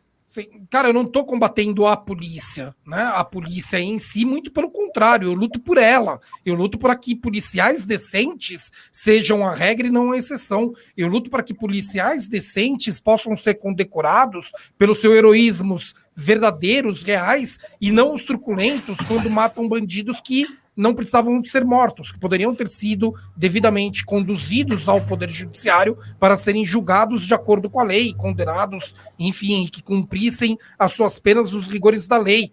Né? Quando você tem o truculento sendo homenageado ao invés do bom policial, você está prejudicando o bom policial. E eu estou combatendo isso. Então é a mesma coisa quando eu considero que sim, você pode ridicularizar, falar mal, questionar o hipócrita religioso. Figura, fazer, Calma aí, fazer... deixa eu concluir, Guilherme. Quando, quando eu falo que você pode sim uh, ironizar, criticar, falar mal do hipócrita religioso, eu não estou falando contra o religioso, muito pelo contrário. Eu estou defendendo que o religioso de verdade merece respeito por esses hipócritas que não lhe respeitam.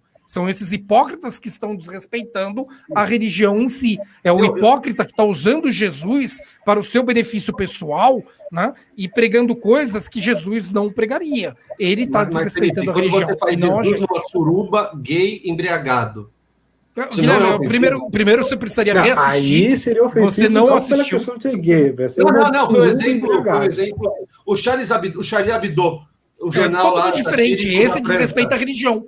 Esse desrespeita a religião. Eu me senti ofendido a religião, como, é ofendido. como católico pelo Charles claro, claro. Então, então, André, eu vou falar isso, não me interprete mal, tá? Mas nem, nenhum indivíduo religioso tem é, pode dizer autoridade como é, a religião toda. Como é. as outras pessoas entendem. É subjetivo, é, uma, subjetivo. Uma, é subjetivo. É, é não, não, não tô querendo dizer que você não. Você tem, eu fico muito feliz você ser católico e não e, e, não pegar pilha com essas coisas. Eu não pego pilha, foi um monte de piada comigo, de gordo, de não sei o quê, fazem comigo, eu não pego pilha, porque eu, eu sou a favor da piada. Eu sou que nem a Valkyria falou aqui, eu adoro piada, faz piada com mãe, com Jesus, de, é, de tudo. Eu adoro não, piada, cara, claro. Mas é, é, meio complicado, cara, porque eu até querendo responder a, a fala do Gabriel ali, vocês consideram chamadas maiorias como sujeitos universais, logo não existe racismo contra branco.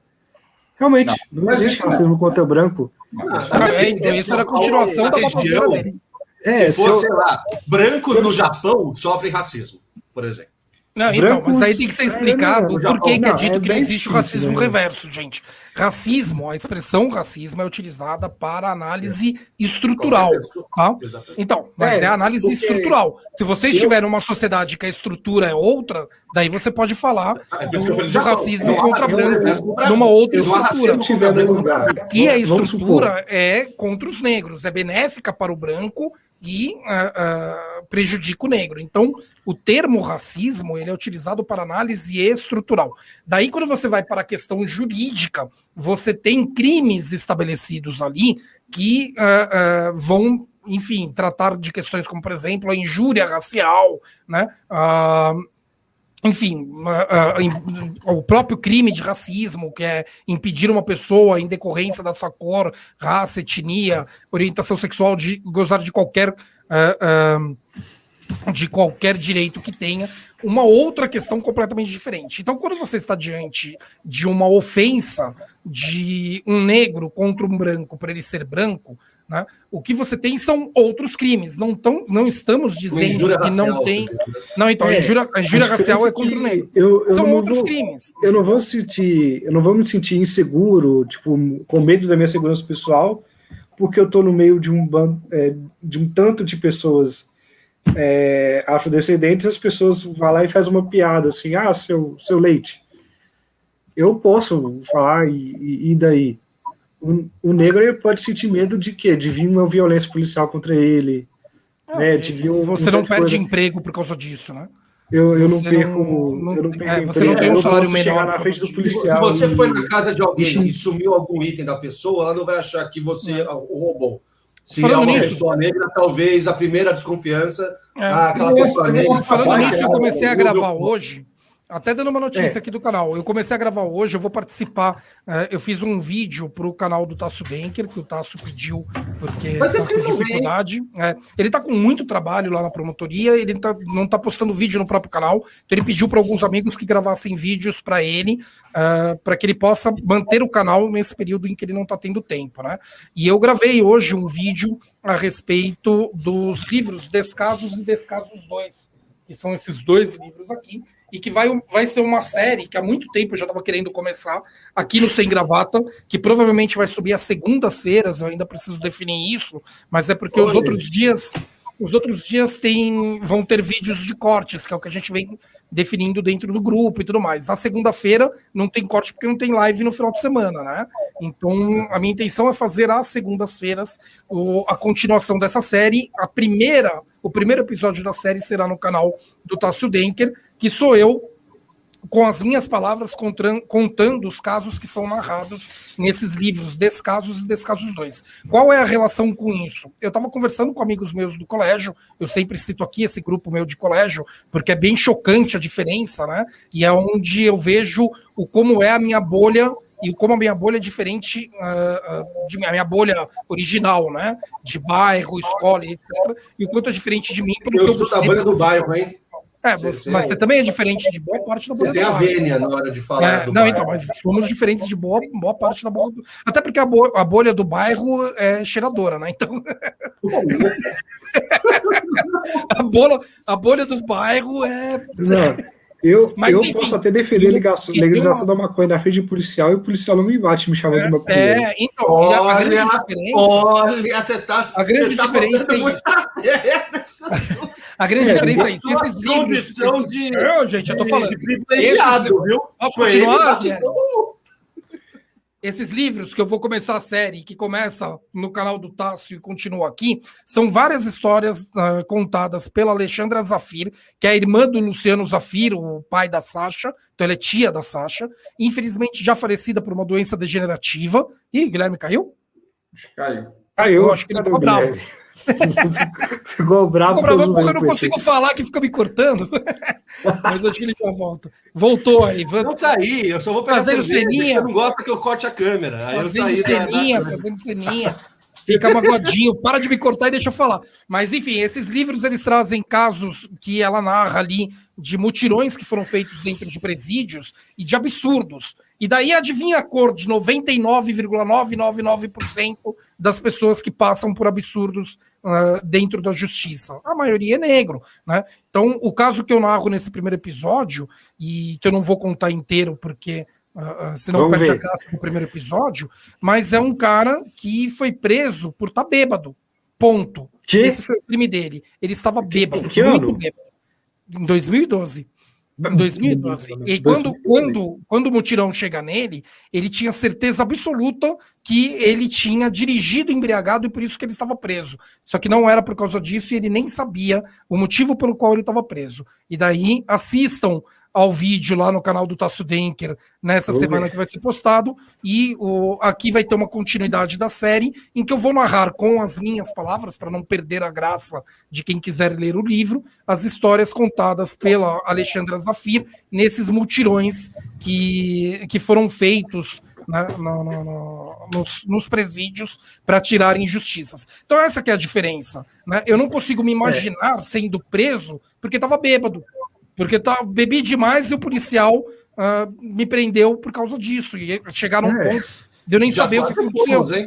É. Não, e vamos, e vamos lembrar que uh, você tem um filme, até mesmo sendo tratado como, olha que juíza correta, né? Que é do caso do Meu Nome Não é Johnny, em que o branco traficante foi tratado como ah, é que ele tem problemas para discernir o que é certo e o que é errado. Não, tem, é, não no é meio dessa pandemia, acho que teve um, um, traficante de animais que foi chamado de. Como é que é? é, é ele, era ele, era receptor, né? Um, um moleque de Brasília. Ah, tá, ele tá, comprava tá. cobras. Né? E... Aí, em vez de chamar de traficante e tal. É. Daí é uma pessoa. Daí, enquanto que o negro, enquanto que o negro, aviãozinho, o cara que só entrou na favela para pegar porque o Playboy não tem coragem de, de entrar ele é tratado como o pior criminoso pela classe é. média branca. né? E legitimando a polícia a prender esse cara matando, né? Batendo e, e se conseguir matar, tá ótimo, porque tirou da frente do branco, branco classe média cê, alguém cê que falou do, que é o moleque negro. Sim, cê, eu tô falando, eu dou uma resposta, que não me lembro, que ele falou, Deus zoando a, assim, a minha posição de, de privilegiado é um pouco inspirado, por exemplo, na figura do, do do Via. A gente usa a nossa posição de privilégio para tentar ajudar é, as minorias. Ele, fazendo no programa dele, ele zoa, mostrando como que o país é racista para falar assim, olha, eu tenho maconha na minha casa, quero ver me pegar, quero ver me prender.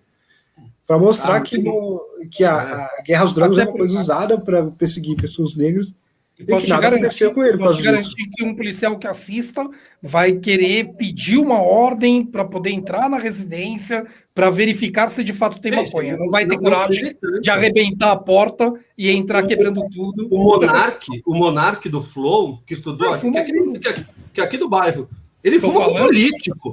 ele, chamou, ele chamou o Haddad o Ciro, tudo e fumou maconha na frente dos caras. Dois presidenciáveis. Né? Então, assim, a gente não precisa falar do Gregório e falar, na minha casa, ou do Gregório de qualquer outro, na minha casa tem maconha. Eu sou homem branco, privilegiado, vocês não vão invadir minha casa porque vocês não fazem isso, porque é um condomínio fechado, não sei o que, Ana.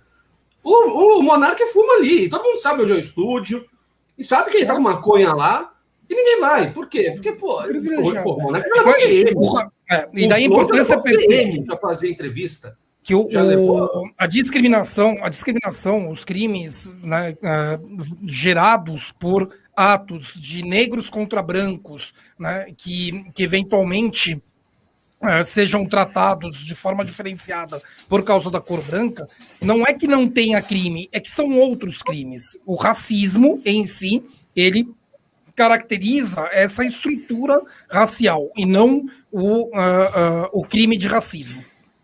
Se estiver descontente com isso, é possível fazer uma defesa no STF para estender o crime de racismo para outras situações. Quem fez isso recentemente, inclusive tem um vídeo aqui no canal relatando o processo, é o nosso querido amigo Paulo Iotti, um dos principais advogados no Brasil, inclusive está na lista entre os, os 100 mais citados pelo STF, né? O Paulo Iotti, ele conseguiu Obrigado, estender o crime de racismo à homofobia. Então, existe racismo contra branco? Existe. Se for homossexual e você estiver sendo homofóbico, você estará cometendo o crime de racismo, porque estruturalmente também é a mesma coisa, e daí ele demonstra exatamente que é a mesma coisa e que a legislação Felipe. ataca isso, e daí Ô, com isso ele consegue estender. Caso você considere outra situação. Não, calma aí, eu, eu nem ouvi, deixa eu só completar aqui. Caso você considere que em outra situação o que te ataca é efetivamente uma estrutura racista, procure o Pauliotti ou um outro bom advogado e defenda isso no STF. Não tem nenhum reconhecimento. Você já se confundiu porque você falou uma pessoa homossexual praticando homofobia. Acho que você quis dizer uma pessoa homossexual branca Vítima... praticando racismo, né? Não. Não, o racismo foi estendido. Tem um vídeo no canal aqui. O crime de racismo foi estendido para a homofobia. Então, um branco, um, um branco homossexual, ele pode ser vítima de racismo se alguém for homofóbico com ele. Ah, tá. O crime de racismo foi estendido para a homofobia. E daí a questão é, né, a questão é, não importa se quem lhe ofendeu pela homofobia é branco ou negro. A homofobia também é tratada. E pode ser gay também, viu? Se a pessoa então, for gay, assim como o negro sim, pode ser acusado de racismo. Pode, pode ser acusado de racismo contra o negro. É. Então, é essa que, que importa essa estrutura. O ponto, o ponto que gera o ponto que gera o desconforto né, principalmente nos brancos, classe média, né, é que, ah, mas eu fui num lugar e o que eu sofri ali foi racismo, porque não me deixaram entrar porque eu era branco. Eu já passei por isso. Eu estava numa festa uma vez do, no, no O do Borogodó, era uma festa do Dia da Consciência Negra, né, e não me deixaram entrar, falando, cara, não é para você entrar aqui hoje. Hoje é nosso dia aqui. Falei, porra, mas né, sou professor de direitos humanos, brigo, não sei o quê. Não, aqui você não vai entrar saí com, né, chateado, porque é um lugar que eu gosto, ia ter uma puta banda de, de Congo, que é raro você escutar aqui em São Paulo, que é um estilo comum do Espírito Santo, e não me deixaram entrar para eu ser branco. Isso, embora eu discorde e considere que tem ali ofensas que eu possa brigar contra, não é racismo, porque eh, na minha estrutura ali não sou eu sendo prejudicado por eles, a estrutura é eles sendo prejudicados por nós. Tá? Mas repito, se você for agredido por um negro por você ser branco, vai existir crimes, são crimes graves, só não é o crime de racismo, só isso. O Gabriel coloca aqui rapidamente, o Gabriel coloca que racismo é a crença na inferioridade de um grupo baseado no fenótipo. Não, cara. É a estrutura, é, é, é, a palavra estrutural se baseia é. nisso. Né? E o japonês, o japonês não tem problemas estruturais, né? Já, já, não, mas japonês, asiáticos tem sim. Chinês, no Brasil, japonês. Não, chinês, o cara, terceira chinês, geração no Brasil, imigrantes chineses, coreanos sofrem é, racismo no Brasil, sim. Daí sim. É Mas, repito, é pela questão estrutural. Estrutural. Eu com você. Ah, você. Orientais, não, asiáticos não formam correto por, por, causa da Covid, a quantidade de ataques a comunidades é. asiáticas aumentou muito. Sim. Índio sofre racismo no Brasil, acho que é evidente, é. não precisa nem contar isso. Né? O, ciganos. O, os ciganos, que o André bem comentou, né? Apesar de já termos tido um presidente filho de ciganos. O, o Gabriel com dificuldade de compreender. Juscelino Kubitschek. Olha o Gabriel. você, você para de falar com essa. Mas é o que eu disse. É o que eu disse. Então, São outros crimes, é só isso. O, e se eu quisesse André, processar o Alto Borogodó, eu ganhava. O Juscelino Kubitschek, era, a mãe do Juscelino Kubitschek era cigana. Então, e o pai era polonês. Então, o Juscelino era filho de ciganos.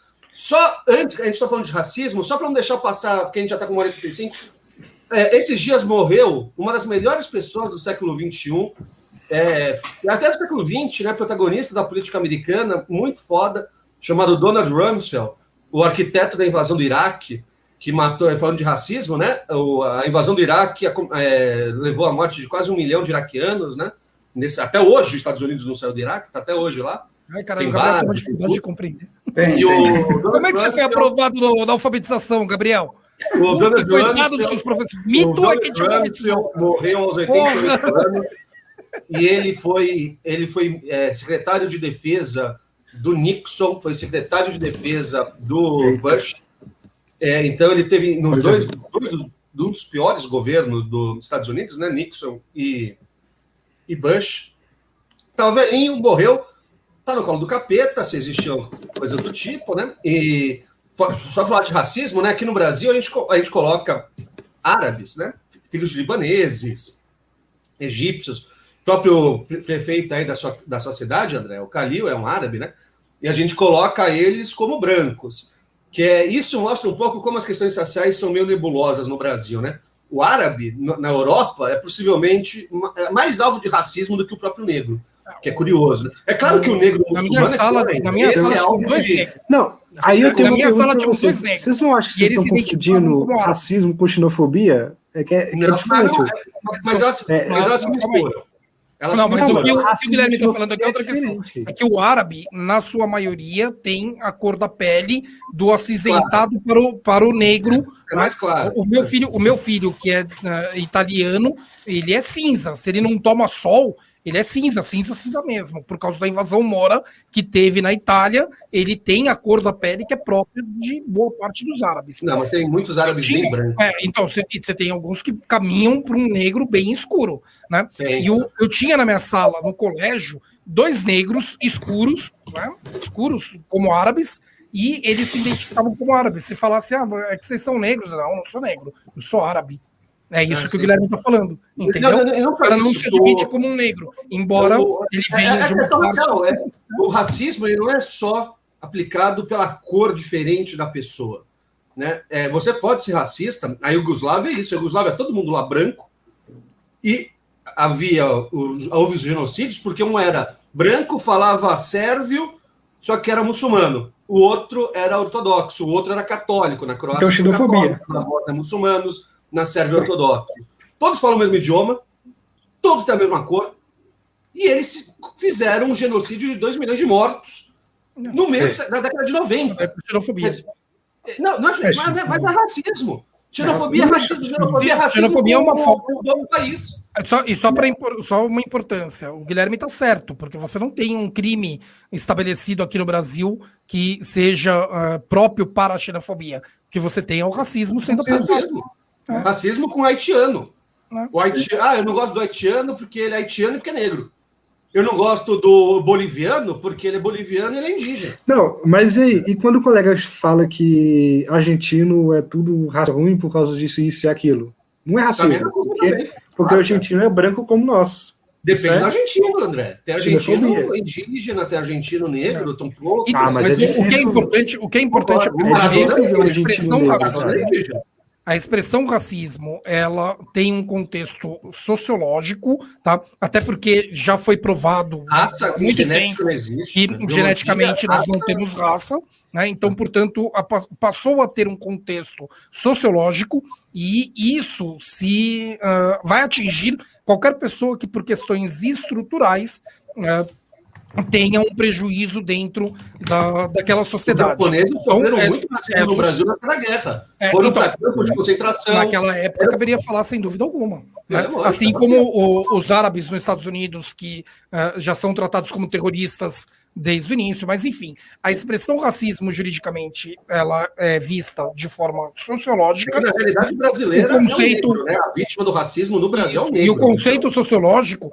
não, é, é essa é a questão os negros, estruturalmente, são Historicamente, né? homossexuais também. É por isso que o Paulo Iotti consegue expandir. Porque é todo, todos aqueles que estruturalmente são prejudicados dentro da sociedade. E essas estruturas da sociedade, que é, é muito trabalhado dentro da sociologia, elas são bastante nítidas quando você começa a estudar.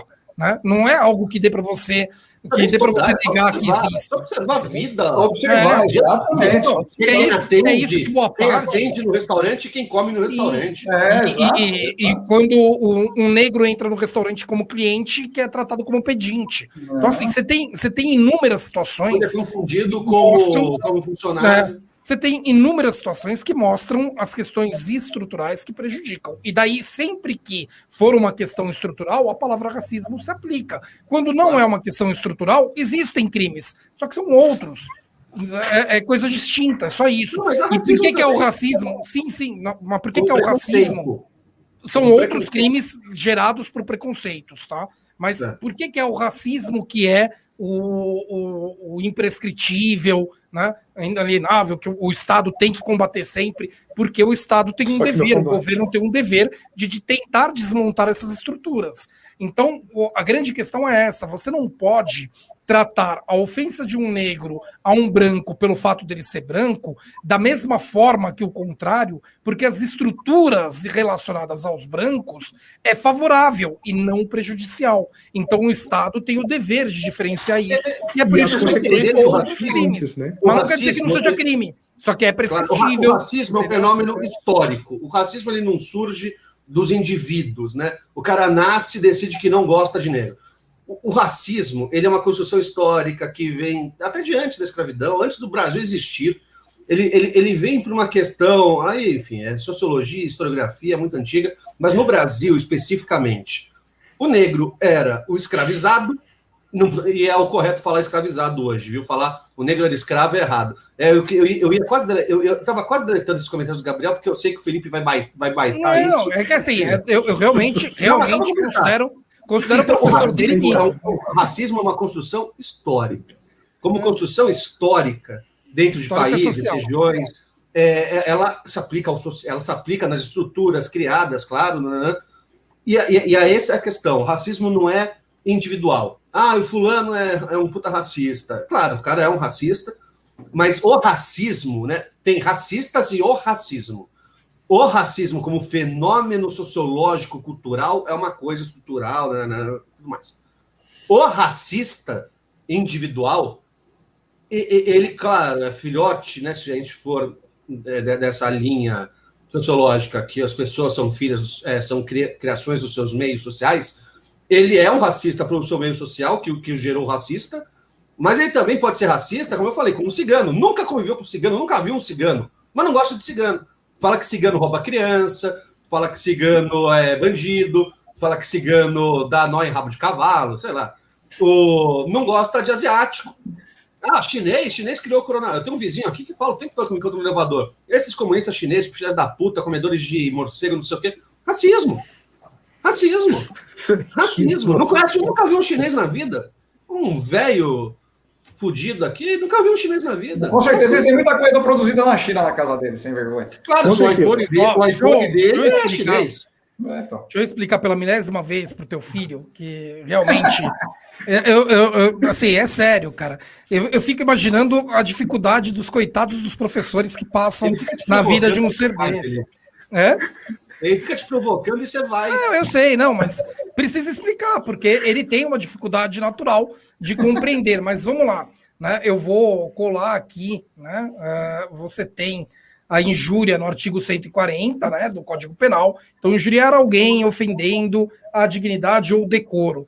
E lá no, artigo, no parágrafo 3 você vai ter uh, a injúria consiste na, na uh, utilização de elementos, você vai ter um aumento né, da pena é, se a injúria consiste na utilização de elementos referentes à raça, à cor, à etnia, à religião, à origem ou à condição de pessoa idosa ou portadora de deficiência física. Então, eu repito, você vai cometer um crime, porque você está cometendo uma injúria determinante por causa da origem da pessoa, o que não se confunde com o racismo. É crime, mas é outro crime. Né? Aqui você mas não é vê o povo alemão. Felipe, no sentido não, não é racismo. Não é racismo. Não, coloquial, não estou falando do. Não, nem é, no sentido coloquial. Penal. Mas essa é a questão. O sentido, o sentido correto da palavra é o sociológico, ou seja, é o que se aplica pela não, não, não, não, sociologia. Não só. Então, mas é isso, que está sendo, é isso que está sendo explicado, o, o Guilherme. A, o racismo no conceito sociológico ele vai ser através das questões estruturais. Então, quando a pessoa fala, ah, mas isso não é racismo, não, não é se aqui estamos falando a, a, a respeito de qual que vai ser o, a lei aplicada, vai ser até o mesmo dispositivo. Só que tem uma questão diferente, não, mas, é mas agora. ou do direito? Sociologicamente. Posso completar? O, juridicamente se aplica o sociológico, eu já disse isso algumas vezes, mas uhum. com uma diferença, inclusive, recente, tá? Porque a injúria racial ela estava sendo tratada como prescritível diferenciando do crime de racismo que nega o acesso de alguém por causa da, da, da raça, né? Do, do, da estrutura racial. A injúria racial agora alcança também a imprescritibilidade do crime de racismo, tá? E qual a diferença se você estiver injuriando, né, xingando um negro por ele ser negro ou um alemão por ele ser alemão? Exatamente a prescritibilidade. Você está no mesmo dispositivo, é o mesmo crime. A diferença é que o Estado ele não pode, por uma questão processual, né, que é a prescritibilidade, falar, ah, vamos deixar passar que aquele cara ele era racista, porque a estrutura da pessoa que está inferiorizada, por vezes simplesmente impede que ela busque pelo Estado, naquele período em que ela foi afetada, né? E não pode, ah, prescreveu. Não, eu não tinha nem acesso ao Estado. Felipe, Felipe, enquanto que o com estrutura favorável, favorável. O que eu estou querendo dizer, vamos sair do Brasil, tá? Sai do Brasil. Não estou no Brasil. Não estou no sistema penal brasileiro que descreve. Sim, mas tô, isso é no mundo. Estou na Rússia. Estou na Rússia. Hum. Na Rússia quase não tem negro. Não, eu não vou comparar russo, o sistema russo, judiciário brasileiro com o russo, porque eu não conheço o russo. Eu estou falando como, soci, como sociólogo na Rússia. As estruturas raciais e de preconceito na Rússia são diferentes no Brasil. O preconceito contra cigano, contra tártaros, contra mongóis, contra é, pessoas ucranianas. Não sou eu que gosto, Gabriel, é a decisão judicial. Caramba, eu começo a falar, você lê o comentário do Gabriel e me corta. O... Você me cortou 10 vezes na live hoje. O racismo, o racismo na Rússia se apresenta de formas diferentes do que no Brasil. O racismo na França, o racismo na Alemanha, o racismo nos Estados Unidos é parecido com o brasileiro. O racismo, por exemplo, no Canadá é muito mais forte contra os chamados esquimós, que não são esquimós, que é um termo até pejorativo, né? que são as, as, os povos nativos, é muito maior contra eles do que contra é, povos esquimó, é historicamente mais oprimidos em regiões como o Brasil, Caribe. Esquimó é um termo pejorativo? Nunca ouvi falar é, disso. É, o termo correto é Inuit. É Inuit. É, é o correto para. Esquimó é um termo errado, né? É Inuit. São povos Inuits. Eu sei que gringo, por exemplo, é pejorativo e a gente usa sem saber. Qual? Gringo. É. Gringo. Gringo ofende. Ah, então, mas ofende os estrangeiros. Não, estrangeiros em geral se ofendem Sim, ao serem chamados de gringo. E eu não sabia disso até muito tempo Acho que não, não, só, então, é só para entender que racismo, então, filho, Eu entendi tu, eu, perfeito a sua colocação é, legal. Que é de ah, crítica da, da, sociedade, isso é, óbvio, Guilherme. Para compreensão, compreensão legal brasileira. Só que o racismo. Então, mas não é só brasileira. Não é só brasileira. O chinês, tá? o chinês eu, diria, exemplo, eu diria minimamente ocidental. Tá? O judiciário ser, brasileiro ele não é isolado no mundo. Perfeito. Os nossos, inclusive, inclusive, o nosso STF ele é fanático pela corte americana de direito constitucional, né? Tanto que eu brinco que o Gilmar Mendes adora soltar um termo em alemão que eu duvido que os próprios alemães conheçam aquele termo e reconheçam como deles, né? Mas ele, ele solta é, o tempo inteiro termos em alemão. Latim, né? é. Então, assim, Mas, o que você tem dentro do direito é que o que vai importar como crime é essa leitura sociológica estrutural. Perfeito. Daí o, o, Gabriel colocou aqui, ah, vou buscar outros sociólogos. Então, esses outros sociólogos que vão trazer conceitos diferentes não são eles que são reconhecidos como tal. No, no, Japão, um dos maiores crimes preconceituosos existentes no Japão é contra a minoria de origem mongol, lá de Sapporo, lá do, da, da, da ilha lá do norte de Hokkaido, no Japão, que é uma minoria que sofre muito preconceito e tudo é, estrutural no Japão. O Japão não tem essa questão do racismo, é uma sociedade muito homogênea, né? Então não há nem muito codificado exatamente o que Quem é tá ser racista. É, a xenofobia lá é enorme. É gigantesco. O Japão é um dos países mais racistas do mundo, tanto que crime de racismo nem existe. E com um detalhe, o... viu? Contra os japoneses brasileiros que vão para lá. A gente tem trabalhado isso na, na, nas lives da, da, da questão histórica cultural Brasil e Japão. É muito comum o jovem japonês brasileiro, percebendo as dificuldades que ele enfrenta aqui no Brasil por ter um, um Estado né, que é, tem pouca segurança jurídica, querer ir para o Japão para trabalhar lá. Lá ele vai ser um, um, ele vai, vai ser um profissional uh, de mão de obra barata, né? Uh, enquanto aqui ele é um advogado, é um médico. ele pode falar japonês, pode ter cara de japonês, né? Ser é. filhos de todos, to, todos os lados japoneses da família. Ter nome japonês não, eu, a gente entrevistou lá na live do Japão uma, uma advogada. Isso é racismo, Felipe, lá... é isso que eu tô falando. Não, então, não é. Isso é xenofobia. É. E dentro do conceito que eu tô explicando aqui, Guilherme, jurídico, sei, de qual crime, qual crime de jurídico. Eu tô explicando com... de racismo, eu tô expandindo. Mas quando a pessoa fala. Conceito. Quando a pessoa eu tô expandindo o conceito. Mas isso é xenofobia e não tem a ver com esse racismo que é tratado aqui para considerar que a pessoa cometeu um crime de racismo. racistas. É, crime é lei, tá? Crime é direito. A gente não vai tirar o crime. Eu não falei que racismo é crime. No... Eu falei que racismo não é crime então, no Japão. Só falei que é cometido quer... racismo mas... no Japão. Então, Guilherme, mas calma aí. Mas explicando por que que a gente fala que o racismo não pode ser aplicado para outros crimes que são entre de brancos contra negros. No Brasil. Eu tenho no Ocidente, eu tenho que trabalhar a questão da, do conceito sociológico e estrutural que é o admitido em direito. É isso que eu estou falando. E daí a pessoa fica, ah, mas você acha certo um, você não entrar numa casa noturna porque você é branco e, e todo mundo é negro? Não, não acho certo. E tem outras consequências jurídicas por isso. Só não posso chamar de racismo porque não se aplica juridicamente. É um termo de direito. Se você quer chamar uh, é um qualquer, qualquer coisa de racismo. O, então, te, o, o, termo não sim, se mas o, o Guilherme, mas Guilherme, é Guilherme é exatamente a construção histórica sociológica que é admitida pelo direito sim, e que se aplica no, no eu sei, Felipe, mas o conceito é maior do que a, a compreensão. Sim, mas aí você está falando de A, eu estou falando de Z. Eu estou respondendo a uma sim, pergunta. Mas por isso que eu não entendi. Você tá mas eu tô, não, eu tô porque, porque você está teimando em falar o oposto, como não se existisse estou teimando, um racismo. falando que o termo ele é maior então, do que a compreensão jurídica dele. De novo. Mas a pergunta não é de outra compreensão. A pergunta é por que, que não é o crime o que a Alemanha quando é o contrário. Era racismo não era. Dentro do conceito atual é porque é estrutural e é na Alemanha o que, que a Alemanha estruturalmente com, com o judeu, o que o Brasil imperial estruturalmente o judeu era prejudicado. Então sim. Quando Mas não é era dentro da, da, norma jurídica desses países. Crime. Naquela época, Guilherme. Daí que você está sendo anacrônico. Mas, racismo. Mas você está sendo anacrônico. Eu, eu tô querendo que o Guilherme me ajude a entender um, um bait antigo do Gabriel que o Felipe foi pegar, mas, entendeu. Que o, o bait do. Responde essa, Felipe, eu posso falar que blá blá blá. Não, eu não posso falar falou, isso. Que ele Felipe já falou disso aí. Não, o Felipe não respondeu bem. Isso é, é, Não, é porque é totalmente não justificável falar que a pessoa é assassina ou coisa assim.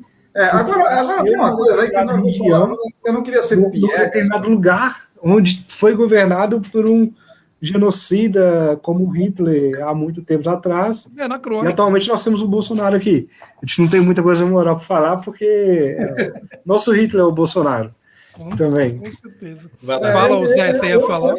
E o Zé falou assim, eu detesto, eu detesto pieguice, cara. Juro mesmo, cara. Eu acho um saco, mas mas assim, não é ser piegas, cara. É questão de empatia. E me parece que o Gabriel não tem muita empatia, cara. É uma questão muito simples, cara. Você... Na verdade, o Gabriel ele quer o salvo-conduto. Ele é, quer o salvo-conduto. É questão de empatia, cara. Até, Típico exemplo, do, do, do, moleque direitista branco classe média. Por exemplo, eu sou, eu, eu me divirto muito, particularmente dentro da minha casa aqui. Eu vejo o, o Porta dos Fundos, eu acho, eu acho engraçadíssimo. Mas eu não, eu não acho que seja necessário, cara. Sinceramente, eu acho que é, a partir do momento que você precisa é, tripudiar alguém para se divertir, para fazer a sua vida mais legal, a sua vida já é um problema, cara, sabe? Então, é, eu acho que é possível você ter outras maneiras de diversão, saca? Meu? Toma uma cerveja, fuma um baseado, faz o que você quiser, assiste a um filme. Mas a, a...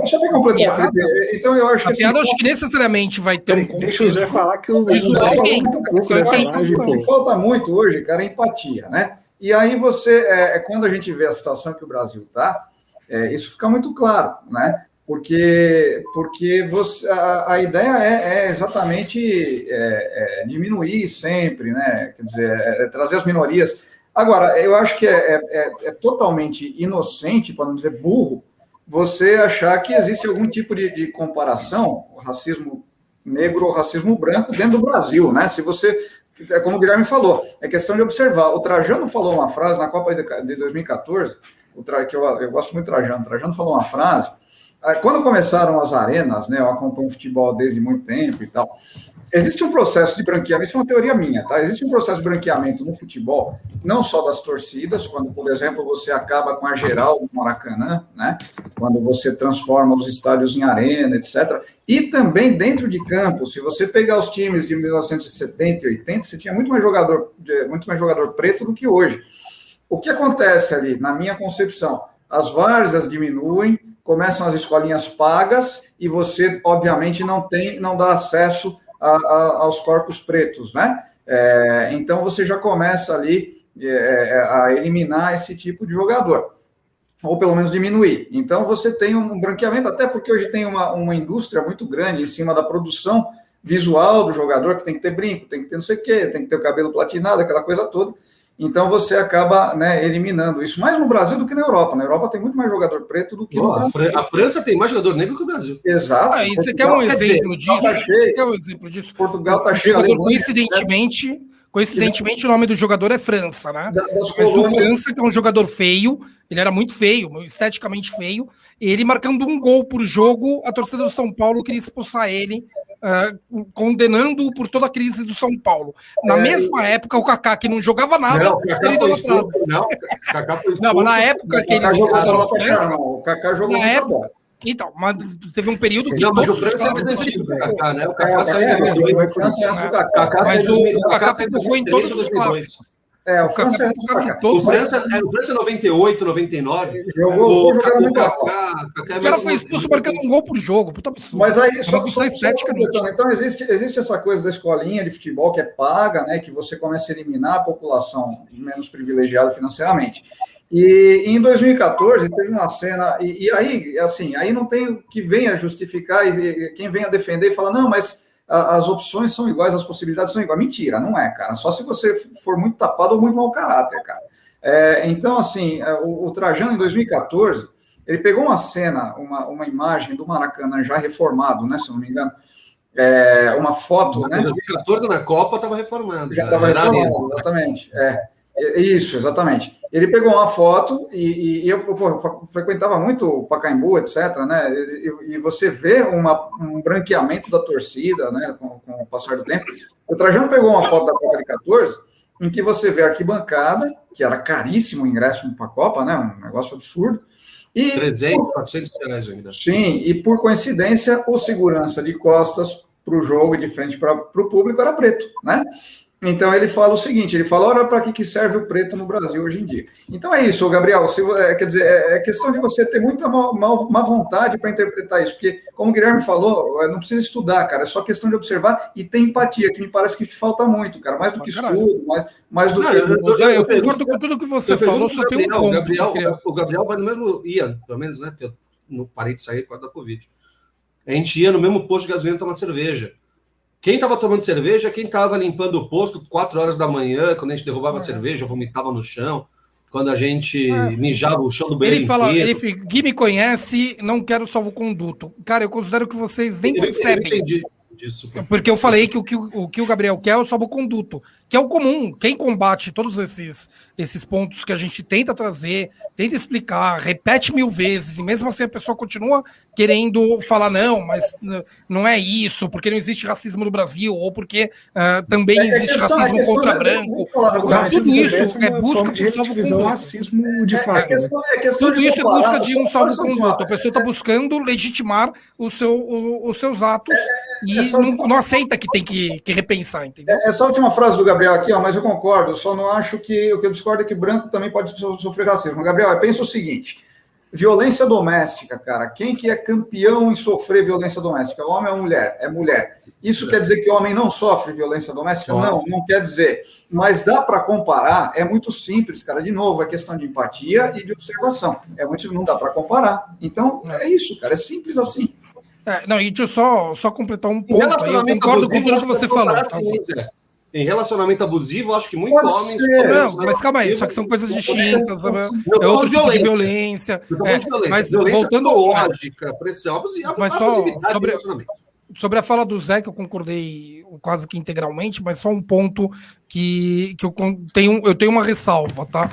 Uma piada ela vai ser sempre, de alguma forma, ironizando alguém. Né? Então, assim, uma piada contra políticos, você precisa ter empatia contra o Bolsonaro, que você faz piada contra o Bolsonaro. Por que, que você não tem que ter empatia? Porque ele não está nessa estrutura inferior que, né, ah, nossa, tadinho dele, você fica zoando o Bolsonaro. Não, tem que zoar mesmo. E daí, quando eu defendo que o Porta dos Fundos ele faz a piada com quem merece a piada, é exatamente por causa disso. Mas então, e que daí eu repito, calma aí, Guilherme, e que daí eu repito que eu comparo eu comparo com quando eu luto contra os maus policiais. Porque eu estou defendendo o bom policial. Assim como ironizar o mal religioso, na minha opinião, é uma defesa para o bom religioso. Então, são coisas distintas. É o único ponto que eu queria colocar em relação ao que você falou. É pergunta honesta, viu? Não é. Não é... Então, pra, você entende que a empatia ela tem que ser sempre de onde eu estou para baixo? Não, não necessariamente. Não, não, não, não, não. Não, não necessariamente. O ponto que eu estou colocando aqui é para você julgar uma piada como infeliz, né? Uh, você, quando você está tratando de forma genérica, tá? Eu não estou tratando em individual. Por exemplo, você conversando com o teu chefe, você faz uma piada sobre ele, na frente dele, humilhando ele, diminuindo o cara de alguma forma. Ele está estruturalmente acima de você, mas você está sendo um imbecil do mesmo jeito que está humilhando uma pessoa. Eu estou falando em conceito genérico, eu não estou ofendendo uma pessoa, eu estou ofendendo um grupo. Tá? Quando eu estou ofendendo um grupo, por exemplo, políticos corruptos, né? Ninguém tem que ter empatia, tipo, ai, ah, você está ofendendo os políticos corruptos, como você é mal com isso, você não parou para pensar como os políticos corruptos se sentem. Não, eles têm que ser zoados mesmo. Né? Assim, tá certo eu ridicularizá-los, eu questioná-los. Por exemplo, Felipe, como eu Pela tenho, ordem. Pela ordem. Você pediu não, a você ordem, entendeu o que eu tô falando?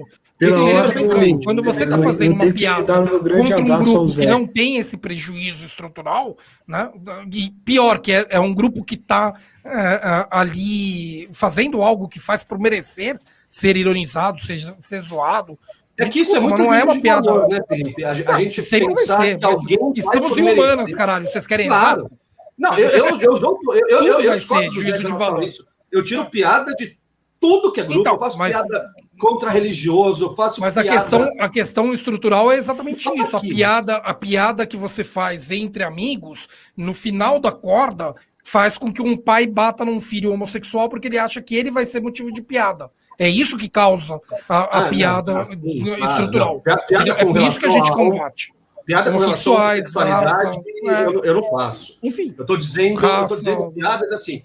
A gente falou isso na segunda. Nós temos um maior grau de tolerância com piadas e comentários quando estamos grupo, em grupos menores, né? É, talvez tivéssemos nós quatro aqui, sem estar no ar, sem estar na internet tudo, alguns comentários, algumas piadas que a gente não faria aqui, a gente faria ou não faria também, ou ouviria alguém fazendo, e a gente não ia problematizar. A chegar aquele tiozinho, aquele seu primo lá no churrasco e fazer um comentário homofóbico para você, você não vai parar o churrasco, dar uma lição para ele, não sei o quê. Você, você ouve, você pode não, rir, Às vezes você não para porque você o, Gabriel, né? o Gabriel fez, colocou aqui, cara, eu meio que discordo dessa cosmovisão coletivista de mundo. Para mim, Ô, Zé, vai... desculpa. Vai é, lá, meu. Até a próxima. Vou só pegar um comida. Valeu, galera. Tá, Ô, Zé, a gente vai botar sua música aí no, no final, tá? E para quem está acompanhando ainda, não se esqueça, quarta-feira sempre tem lá o, o, Zé, o Roda Vale Entrevista no canal Composição Sem Limites.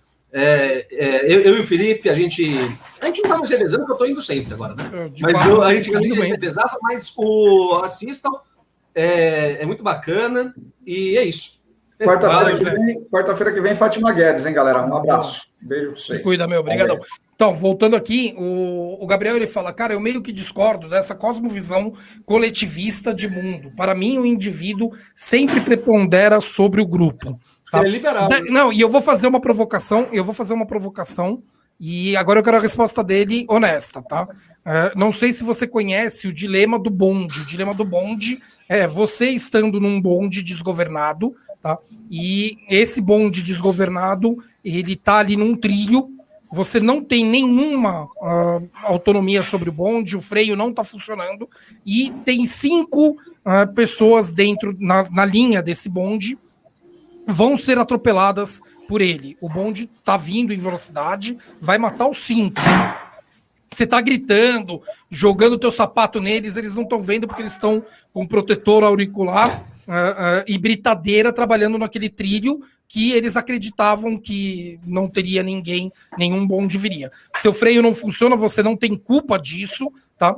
Mas você avista um pouco antes desses cinco trabalhadores um desvio e esse desvio, você isso você consegue, porque com uma manivela nesse bonde você vai conseguir pegar o trilho paralelo e desviar desses cinco trabalhadores. Nesse trilho paralelo, você está vendo que tem uma única pessoa, né? um jovem com fone de ouvido ouvindo música que também Nossa, vai não é vai fácil, né? é, também não é vai ser não vai ter como ser avisado esse jovem ele vai morrer se você desviar da linha né, você impede matar cinco e mata apenas um. Né? Então, daí eu lhe pergunto, eu quero que você responda. É, você eu, eu só não sei se ele já conhece, só não sei se ele já conhece o dilema ou não. Mas daí eu lhe pergunto: você mata um ou mata cinco e deixa ele responder. Mas, mas, mas deixa uma, ele responder. Para não, de. Eu, sei, eu vou deixar responder, só há uma questão aí que você não colocou que é, é, é importante nesse dilema ético. Se você não fizer nada nada. Você Morre em cinco. Mas isso, nada, essas conclusões vem depois, Guilherme. Eu aplico isso. Acontece que é uma coisa. Há 10 anos. Não, isso vem sei, tudo depois. Cara, né? Primeiro você tem que deixar. Você, primeiro você tem que deixar a pessoa falar. Né? Não, Depois você dá os, as consequências, Aí, o, por que, que a pessoa está respondendo errado. Né? E com um detalhe. Não, não há resposta errada. Esse que é interessante. Opa, opa juridicamente há. Então você vai juridicamente há. Um aí rapidinho, minha vez de ir ao banheiro.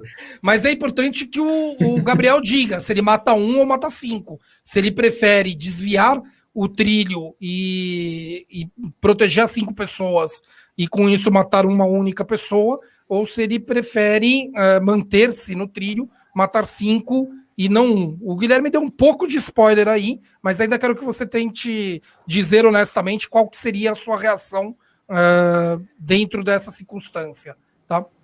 Assim, qual, qual seria efetivamente se você estivesse vivendo aquilo, né? E como você não vai responder, eu vou... Com toda a força. é? Eu pisaria no freio com toda a força. Não, não tem, não tem freio. Você, ou você mata um ou você mata cinco. E por que, que eu tô falando isso? Porque ele tá falando aqui que o indivíduo sempre prevalece sobre os, uh, o grupo, né? E a resposta normal disso é prote proteger cinco para matar apenas um, apenas um, né? Então você tem uma, uma natureza da absoluta maioria das pessoas de escolher matar um ao invés de matar cinco, né? E uh, como o Guilherme estava antecipando, e era isso que eu estava pedindo para ele não fazer, mas ele não consegue ficar quieto. É tá, é tá na, é como ele tá não no, consegue no, ficar quieto, né, você tem uma Eu respondi essa você questão, na FUVEST Calma aí, 2008, quando eu prestei. Mas quando você, mas vamos lá, quando você está uh, desviando o, o, trilho, você está cometendo um homicídio. Você escolheu matar aquela única pessoa, né? Manter o, tri, o bonde no trilho é um acidente desviar e matar aquela pessoa é um assassinato. Né? Ah, mas você poupou cinco vidas, mas você matou uma para poupar essas cinco. Ah, tudo bem, mas você poupou aqueles cinco. Mas você matou uma deliberadamente, você decidiu matar uma pessoa para uma finalidade, salvar outras cinco. E daí tem vários uh, pontos de avanço nesse dilema, porque em algum momento assim, a pessoa vai ficar ainda inconformada, né? Que fez o certo, tá bom. E se naquela linha fosse teu filho? Se você tá vendo teu filho, você iria matar o teu filho para poupar os cinco? E se fossem né? cinco pessoas. Porque tem algum pai aí nesse meio que tá falando, cara, você matou o meu filho para salvar os cinco que iam morrer de acidente. Né? Uhum. Então, a percepção do porquê que juridicamente você vai sim tratar um como homicídio e o outro, você pode até dar penas bem brandas, como é tribunal de júri, eventualmente o júri pode até uh, absolver, mas vai ser tratado como um homicídio esse caso, porque você teve uma escolha de matar alguém para uma finalidade, ainda que essa finalidade tenha sido para salvar as outras cinco pessoas. Tá? Ô, Felipe, e daí, eu, não, só, deixa eu só completar o. Posso dedo nesse raciocínio seu? Só pensando assim, será que não existe na vida real esse. Tem esse dilema? a lei, a Quando, lei por exemplo, do, tem, sei lá, um sequestrador, um sequestrador, um sequestrador. É, esse dilema é feito para trabalhar a lei do abate. A lei do abate, o avião vai ser abatido. A lei do abate é isso. Um, sequestrador e, e, cinco. Como é que chama? É, pessoas que estão. É, cinco reféns e um sequestrador. A polícia vai lá e dá tiro na cabecinha Calma aí. Tem legítima defesa, tem legítima defesa não, de é terceiro, crime, é outra coisa. Crime, né? Legítima defesa não é crime. Daí é outra coisa. Você tem aquela é, pessoa, policial, aquele um está colocando em risco, aquele um está colocando em risco o, o cinco. Então é legítima defesa de terceiro. né? Porque o policial e, outras policiais, né? Não, e tá correto, tá correto. Assim como é, você pode agir com legítima tem que matar, é melhor não matar. Não, você mas... pode agir em legítima defesa de terceiro. Se você tá vendo alguém indo com uma arma, a pessoa vai atirar na cara da mulher, você saca a tua arma antes e dá um tiro nele, você agiu em legítima terceira, defesa de terceiro. Não é crime, tá? Uh, uh, o que nós estamos colocando aqui é diferente. O menino que estava é lá no trilho técnica do que a questão então, criminal. O menino né? que está. Não, então, calma aí. No direito, por que, que eu vou tratar um como homicídio e o outro como acidente? Porque um você teve uma escolha deliberada. Ah, não, claro, nesse exemplo, é, é, daí, se o tribunal do júri vai absorver. Então, se o, se o, tribunal do júri vai absolver é outra coisa. Mas a partir do momento que você desviou e atropelou propositalmente aquele um, você vai ser julgado pelo homicídio. Ainda um. que você, ainda que um bom advogado consiga convencer o júri que esse reflexo é muito difícil de não ter. Mas, mas, mas e daí acabarem te absolvendo. O que, o que é legal do que é ético. O legal não, então, é não desviar. Então, e mesmo ético, e mesmo o ético, ético é você desviar. Também não é, não é o ético, também não é desviar. Você perguntou para aquele menino se ele dá a vida para salvar Calma aí. Uma ética utilitarista. Então, que, é o que a assim, gente combate. O menor é a perda de uma vida. Mas hoje o Estado assim. combate o utilitarismo, né? Eu se sei, a lógica é combater o utilitarismo. Uma ética utilitarista seria, Sim, seria sim. Essa o termo ético utilitarista é exatamente esse. E daí, respondendo o André, o que você tem é a lei do abate, que é diferente. O sequestrador sequestrou o avião. Você tem 100 pessoas a bordo e o Estado vai lá lá e está legitimado pela lei a abater aquele tá avião que vai bater contra um prédio, que vai abater, que vai bater num, num órgão vai cair no meio da cidade, que vai cair no meio da cidade, então abate ele no alto mar. Essa lei do abate, ela foi feita em cima da ética utilitarista, que hoje é oposta ao que o Estado aplica. Né? Desenvolvemos a ética dentro do direito afastando o utilitarismo da ética correta. E daí o, Guilherme, o, o Gabriel. Gabriel. quando ele fala aqui do o indivíduo está sempre acima Olha, do coletivo. É, o, o, o era um dos, dos defensores, né? O, o, e o Bertrand também, né? Mas o, o ponto aqui é, o Gabriel coloca, o indivíduo está sempre acima do coletivo, né? Você não pode tratar o indivíduo sempre acima do coletivo, nem o coletivo sempre acima do indivíduo. Né? Por quê? Porque você vai ter circunstâncias em que você ferir uh, uh, o coletivo para a proteção do indivíduo, você vai estar tá ferindo direitos fundamentais de todos, valorizando de forma errada o direito fundamental de um, e vice-versa. Porque quando eu falo que fora da ética utilitarista não está correto você escolher matar um, é porque você não perguntou para aquela pessoa se ela dá a vida para salvar Felipe, eu, eu, posso propor um exercício. Calma, calma, deixa eu falar. Deixa eu falar. Mas, mas por quê? Não, deixa eu só concluir aqui. Eu, eu deixo, depois. Só, tá, tá bom. Mas concluindo aqui, você tem na, na, construção histórica das sociedades, a gente já trabalhou isso aqui, inclusive, dentro do organicismo, uma lógica de coletivo vale mais do que indivíduo. Tá?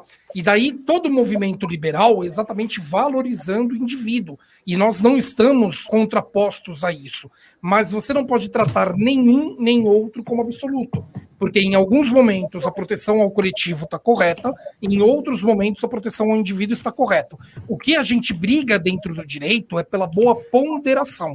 E daí eu falo também dentro da ética, porque uh, agora eu acabei de me retirar por total falta de tempo de participar, mas eu era membro da comissão de ética do IBGC, Instituto Brasileiro de Governança Corporativa, e eu trabalhei isso, inclusive, dentro dessa comissão tudo se trata de uma boa ponderação. Em alguns momentos o indivíduo importa, em outros momentos o coletivo importa, mas você não pode simplesmente desprezar os direitos fundamentais, nem do coletivo, nem do indivíduo. Tem um filme muito legal sobre isso com a Trinity e com Samuel Jackson.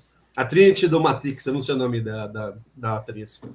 Que é um, um muçulmano árabe terrorista é capturado e ele diz que, que vai que tem uma bomba nuclear em Los Angeles, que ela vai explodir daqui a 48 horas, não sei o quê. E aí é, há um dilema ético ali, ali se é correto torturá-lo ou não para descobrir onde está a bomba, porque a bomba vai explodir e vai matar milhões de pessoas, não sei o quê. E aí decidem rapidamente que o ético é torturá-lo. Ele começa a ser torturado, ele não fala, não fala, não fala, e vai aumentando os graus de tortura. Não vou dar spoiler do filme, quem quiser assistir, assiste. A questão é até que ponto é correto você desrespeitar é, direitos individuais para salvar milhões de eu, vidas.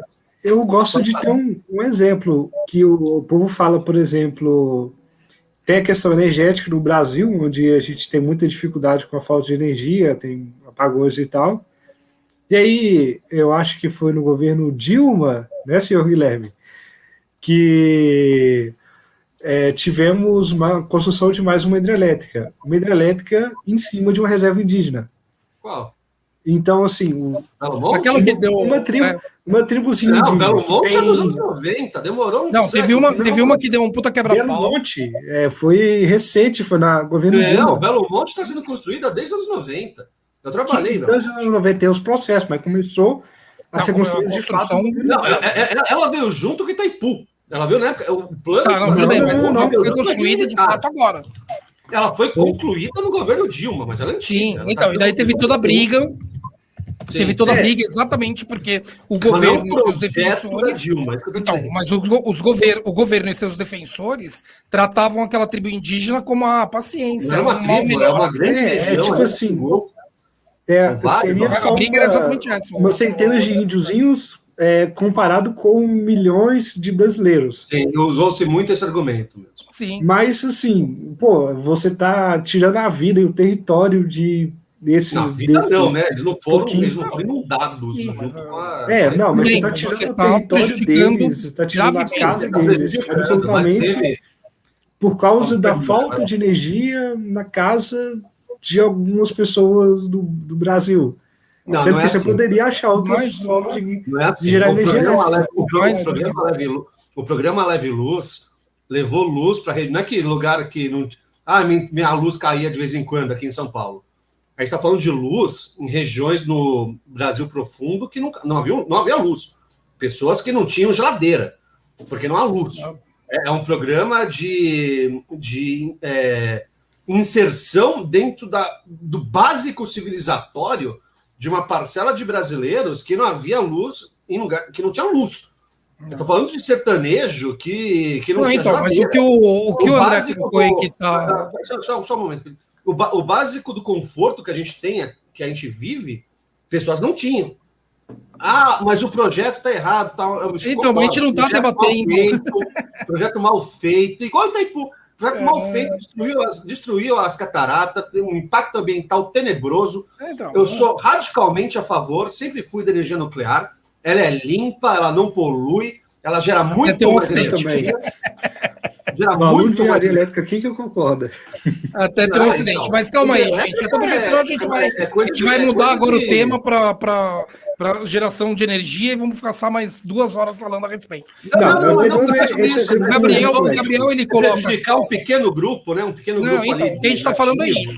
Você ponderar errado os, uh, uh, as colisões Mas veja, gente, que não há, não, há, não há mais avanço possível calma aí. que não vá, não vá gerar impacto.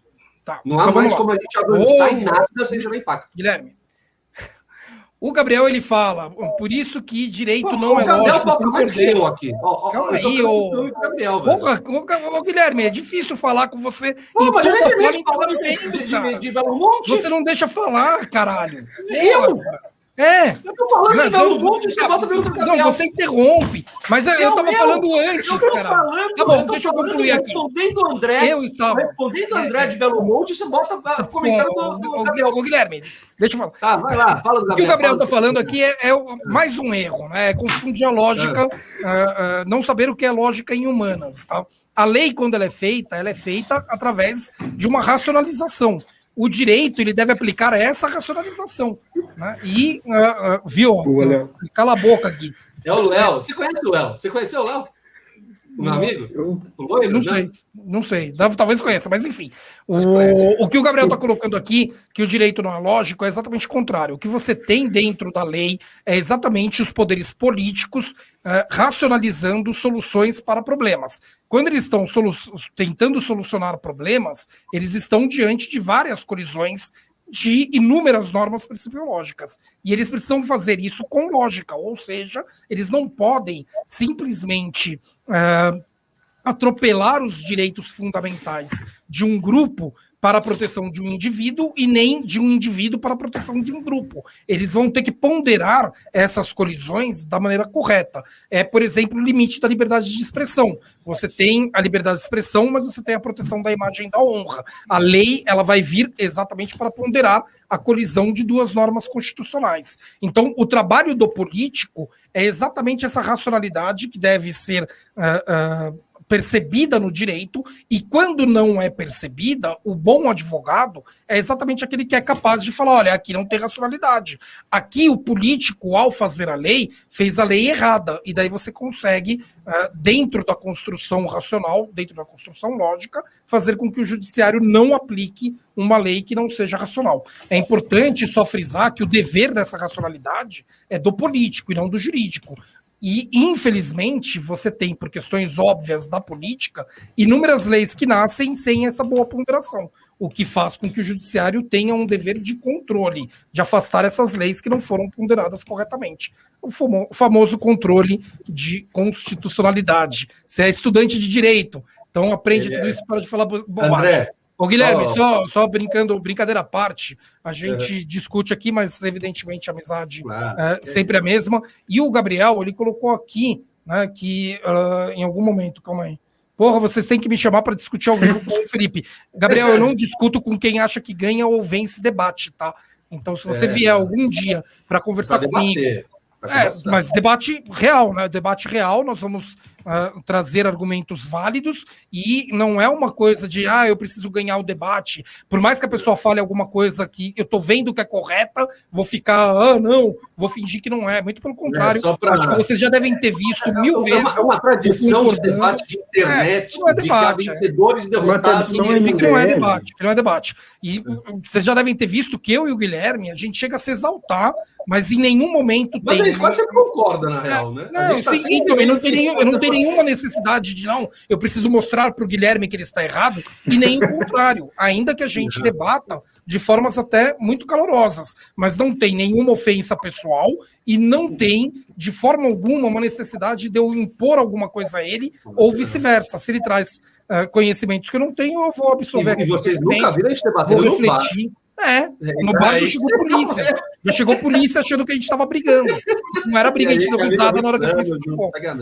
Agora, vir debater comigo, vir debater comigo com esse pensamento de eu preciso convencer o outro, eu preciso é. vencer no debate, não vai debater comigo. Eu saio. Não é, é, é por isso que o Bugalho e, e o Felipe Neto tá com foda-se pro convite do MBL, é, né? É óbvio, você não tem que debater com quem não quer um debate saudável. O Neto não, não é vencer debate. Já? Eu tô confundindo.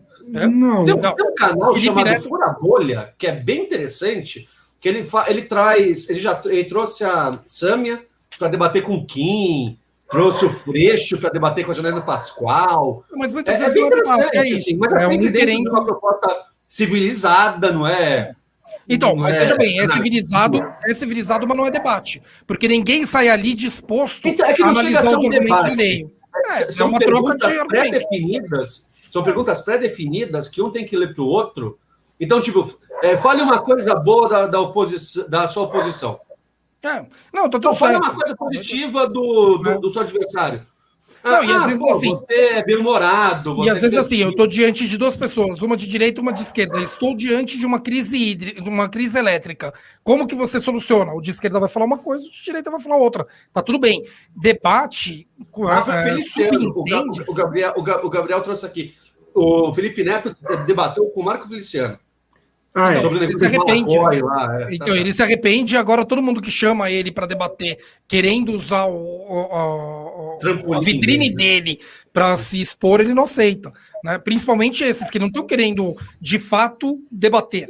Mas até que foi um debate educado, achei. Foi um debate é, tudo bem. Do, Mas em algum momento o Marcos Feliciano estava ali disposto a mudar qualquer compreensão dele, porque o Felipe Neto disse alguma coisa? Não, então não é um debate. Não, dois, né? né? Não, quando você debate.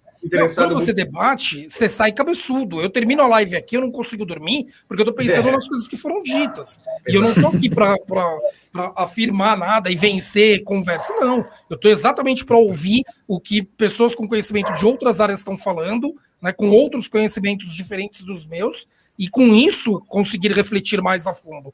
E graças a Deus a gente nunca fez isso aqui no, no Sem Gravata. Nunca teve no Sem Gravata uma, uma discussão né, sem proveito dessa. Não, vou impor uma coisa. Inclusive, quando a gente estava pensando. Ah, cala a boca que você está errado. Inclusive, quando a gente estava pensando no, no, em como produzir os vídeos no canal, tudo, a gente teve esse debate, né? Ah, vamos trazer pessoas que pensam diferente para ter um debate, não sei o quê. Meu, pessoas que pensam diferente não tem problema, mas não para ter debate no sentido de um coliseu qual é o argumento, argumentativo. Um coliseu querendo bater. É, de que só, é, só pode ter só sobrar um, sabe? Tipo, o outro vai sair desmoralizado e o outro vai ser exaltado. Não. Se é para debater, a gente traz. Tem, o, o, Gabriel mesmo, que eu trago aqui, não o Gabriel, meu filho, aqui dos comentários. O Gabriel, nosso colega aqui, o Gabriel é liberal. O, é, é, um liberal alemão, né? Da tradição alemã do liberalismo. É um liberal bem próximo do meu liberalismo. Muito mais próximo. É, então, muito mais próximo de uma social-democracia, etc. Tudo. Hum. Mas é um, economicamente mais liberal do que a, né, que a, a maioria do canal. E não vem aqui debater, discutir falar, não, vocês são os bandos de socialistas, estão tudo errado. Não, não. Comunistas, ele, comunistas. Quem ele, ele, assim, aponta, ele aponta o que ele acha relevante, diz o que ele acha interessante, aponta algumas contradições e, e, e tudo bem. E, e, não vai ficar no bate-boca, né? No, não sei o quê. Só para concluir a questão de Belo Monte, André, então, não foi, do, não foi um projeto petista, foi colocado em prática já no FHC, Lula e Dilma não tiveram, podiam ter tesourado o projeto? Podia. Não fizeram. Foi, foi desenvolvida, está pronta lá em Altamira, está entregue, está gerando energia. É, e como eu falei, o mundo está muito ocupado já. Né? Você, não consegue mais, você não consegue fazer uma avenida sem gerar impacto ah, em milhares de pessoas. Eu vou repetir. Então, é... Não, vou repetir a fala do, do Greg News de que algumas coisas uh, estavam aqui e a gente estava criticando, né? E não é que essas coisas passaram a ser certas, é que o Bolsonaro conseguiu fazer com que qualquer coisa seja melhor do que ele. O PT não foi um bom governo para o meio ambiente.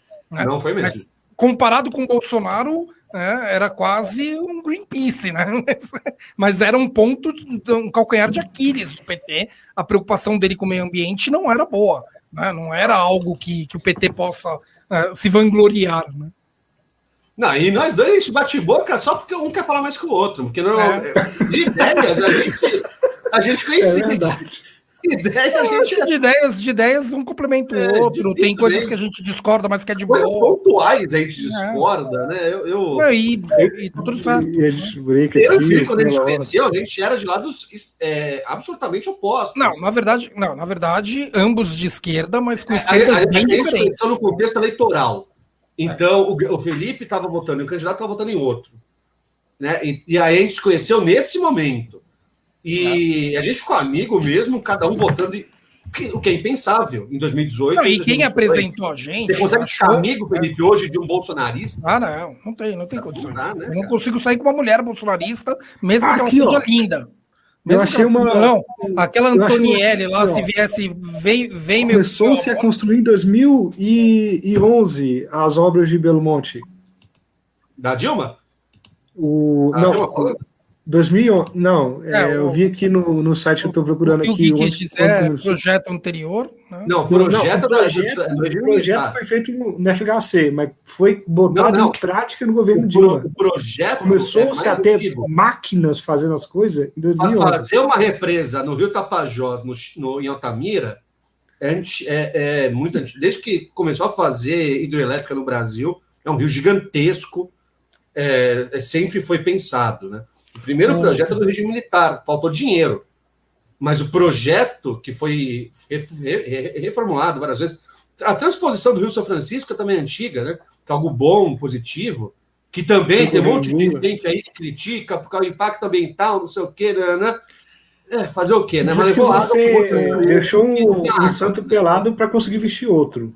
Eu, isso foi não, um... não é assim, André. O cobertor às vezes é curto. O cobertor às vezes é curto. Você, você puxa para esquentar o peito e às vezes você descobre o pé. Não tem jeito. É, é, é são, são questões que a gente tem que discutir, cara. Que não adianta a gente. Ah, não, não, a gente não vai mais fazer nenhuma obra de infraestrutura porque ela vai impactar povos nativos, é. meio ambiente, não sei o quê. É, a gente ingessa o país. Eu, eu concordo que não pode ser esse a Só... moda caralho aí do Bolsonaro. Que foda isso isso acho que dá mais duas horas de conversa, gente. É verdade. isso dá mais duas horas de conversa. Só o, o, Gabriel fala aqui que eu morro de medo do MBL. Não, eu acho que o MBL uh, ah, vai ser um, um um o selo MBL tá prejudicial para eles. Esse canal aqui, ó, o MBL está tá, tá andando para esse. Então, eles estão tentando mudar, mas eu acho que não, não vão conseguir se descolar das coisas que eles já fizeram de errado. E eles foram um princípio do bolsonarismo. Ver, o que você vai ver no futuro é muitos deles tentando uh, fazer com que esqueçam que ele nasceu do MBL, né? E, porque o MBL, na minha opinião, é um grupo que, de moleques bobos, uh, uh, muitos deles mal intencionados. O debate do Arthur Duval, né? Não, ele é um puta cara é mal, é, mal intencionado. O que, a Tanguira não acha? O que, a Tanguira não acha tão mal intencionado? O, o, o Duval. Cara, eu acho também, viu? Também Sério? acho. Um cara que defende o direito de fake news, cara, como liberdade de expressão, que, Mas, que defende que ele tem o direito de fazer fake news. Dele, cara. Eu, não, eu, é dele. Foi, opa, isso foi ele. É? Foi ele. ele. Foi o Kim, o Kim Kataguiri que fez defesa como liberdade de expressão dele uh, publicar uma fake news. Que é isso. Ele não faz é, nem ideia do que é liberdade de expressão, e mais do que isso, né? Politicamente, um cara que se usa desse meio, ele é um bom caráter, ponto. E eu acho que no futuro ele vai, e não importa se de direita ou de esquerda, tá? Não achem que não existam grupos na esquerda que... igualmente sem caráter, existem. Eu, eu, acho ele, ele como pessoa, como deputado lá, ele tá tomando uma postura menos irracível, assim. Ele tá, ele, tanto que ele assinou lá o super, o super pedido de impeachment ao lado da Gleisi Hoffmann, da Sâmia, da, da, da, turma da esquerda toda ali do, do, do, da Câmara, e tirou foto com eles. Né? O, o Kim de 2016 jamais faria uma coisa dessa. O Kim de 2021 já faz. E, então, e daí agora o Gabriel colocou que eles estão fazendo live puxando impeachment. Ele tem 20, 25, 25 anos, ele, ele tá, tá em período ainda de refinar as ideias políticas dele, refinar. Ele tá, tá entrando em contato com a, com a alta política brasileira. Ele tá, eu acho. Eu, eu sou muito generoso, eu sei. O, o André Pessoas amadurecem, pessoas amadurecem. Mas eu sou generoso, eu permito que as pessoas repensem, refaçam. Se... Então. Ninguém, na, ninguém nasce comunista, de esquerda, marxista. Ah, falando nisso, vocês viram Frota essa semana? Oh, o Frota essa semana falou que é social-democrata agora, que é centro-esquerda. então, PSDB, né? Já acabou. E, cara, mas isso é típico, né? Ele era um cara simplesmente que não sabia qual era o posicionamento político dele. Ele entrou num ódio ao PT e ele ligou isso à direita. Então, assim, tipo, ah, onde que eu combato o partido o que eu odeio?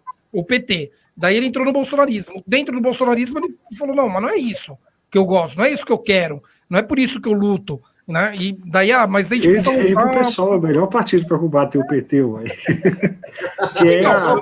Eu sempre fui, eu sempre fui um. Que o pessoal vai acabar? O pessoal vai aumentar e o PT vai a desgraça, meu sabe cara. Porque, agora porque eu... sério, sabe por que eu acho que o pessoal vai acabar? Não é, não é, não é, não é provocação, de verdade.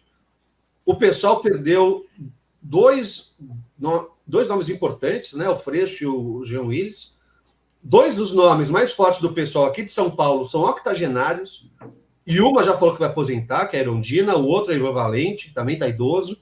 Então, você ter dois nomes fortes de São Paulo com mais de 80 anos é, no mínimo, perigoso. Mas, assim, tempo, né? é um pouco o partido da moda. A natureza, então, a natureza olha, pode se você é o partido pensar... da moda da esquerda ao mesmo tempo. O, tem... o Guilherme, muita, muita não tem um governador, não tem um senador, presidente. não tem uma prefeitura, Pessoal, pessoal calma. tem. Não, não, não. Pessoal tem prefeitura. PT que não tem nas capitais, por exemplo. Qual capital governada pelo pessoal?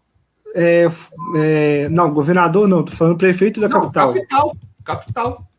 É, prefeito, eu esqueci Odeio qual que é, mas que é, uma... nenhum, é, saber um dado. Eu tô falando, nenhuma capital. Prefeito, pessoal, é...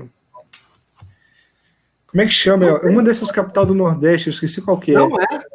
Não é. Recife é PSB. Depois a gente pesquisa. Fortaleza eu, é se não me engano, tinha sim. Rio Grande do Norte é, PS, é PSB. Pesquisa, depois a gente pesquisa. Essas perguntas de, de dados, como se a pessoa tivesse... Não, é, não, eu estou falando da questão da existência do partido. É coisa de, de direitista. Não, mas aqui... Vai pegar a cláusula partidária, Pensa só, vai pegar barreira, vai dentro, pegar barreira, vai pegar barreira. Dentre as pessoas que no, cenário estão é, aparecendo aí, você está falando de velhos, como pessoa possível de ser presidente de cada partido. Se você pegar só o partido, o partido resolver se lançar candidato. Tá. O PT é o Lula, que tem Sim. Ou o Haddad. de anos. Ou o Haddad.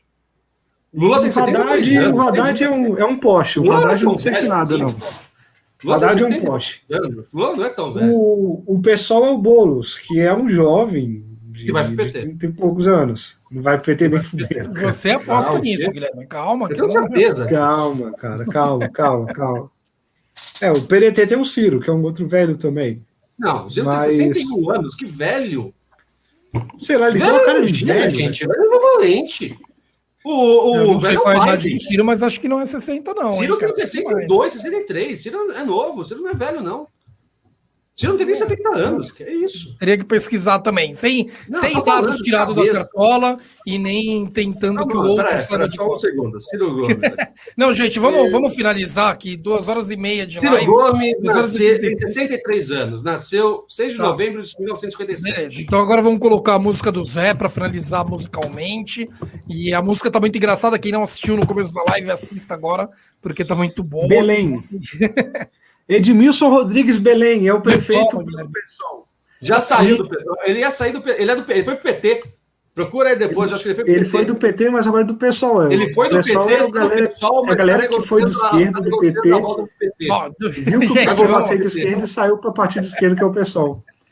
É isso, gente. Vamos, vamos colocar então a música do, do Zé. Boa noite a todos. A gente já estendeu essa live muito mais. prefeito do PT. Essa live já está com mais de uma hora do que deveria ter, que era só uma hora e meia. Mas é isso, gente. Até, até semana que vem. Se cuidem. Tchau. Ei, vou cantar uma moda de viola lá das minas hoje. É uma história, uma lenda de vacina lá das minas.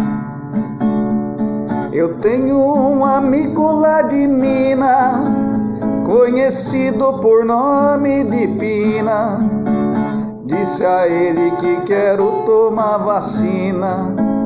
Ele então se riu da minha sina, porque pra mim não tem vacina, mas tem Vacina propina, vacina propina, vacina propina, vacina propina, vacina propina. Pina tem um outro amigo que de Jair é chamado.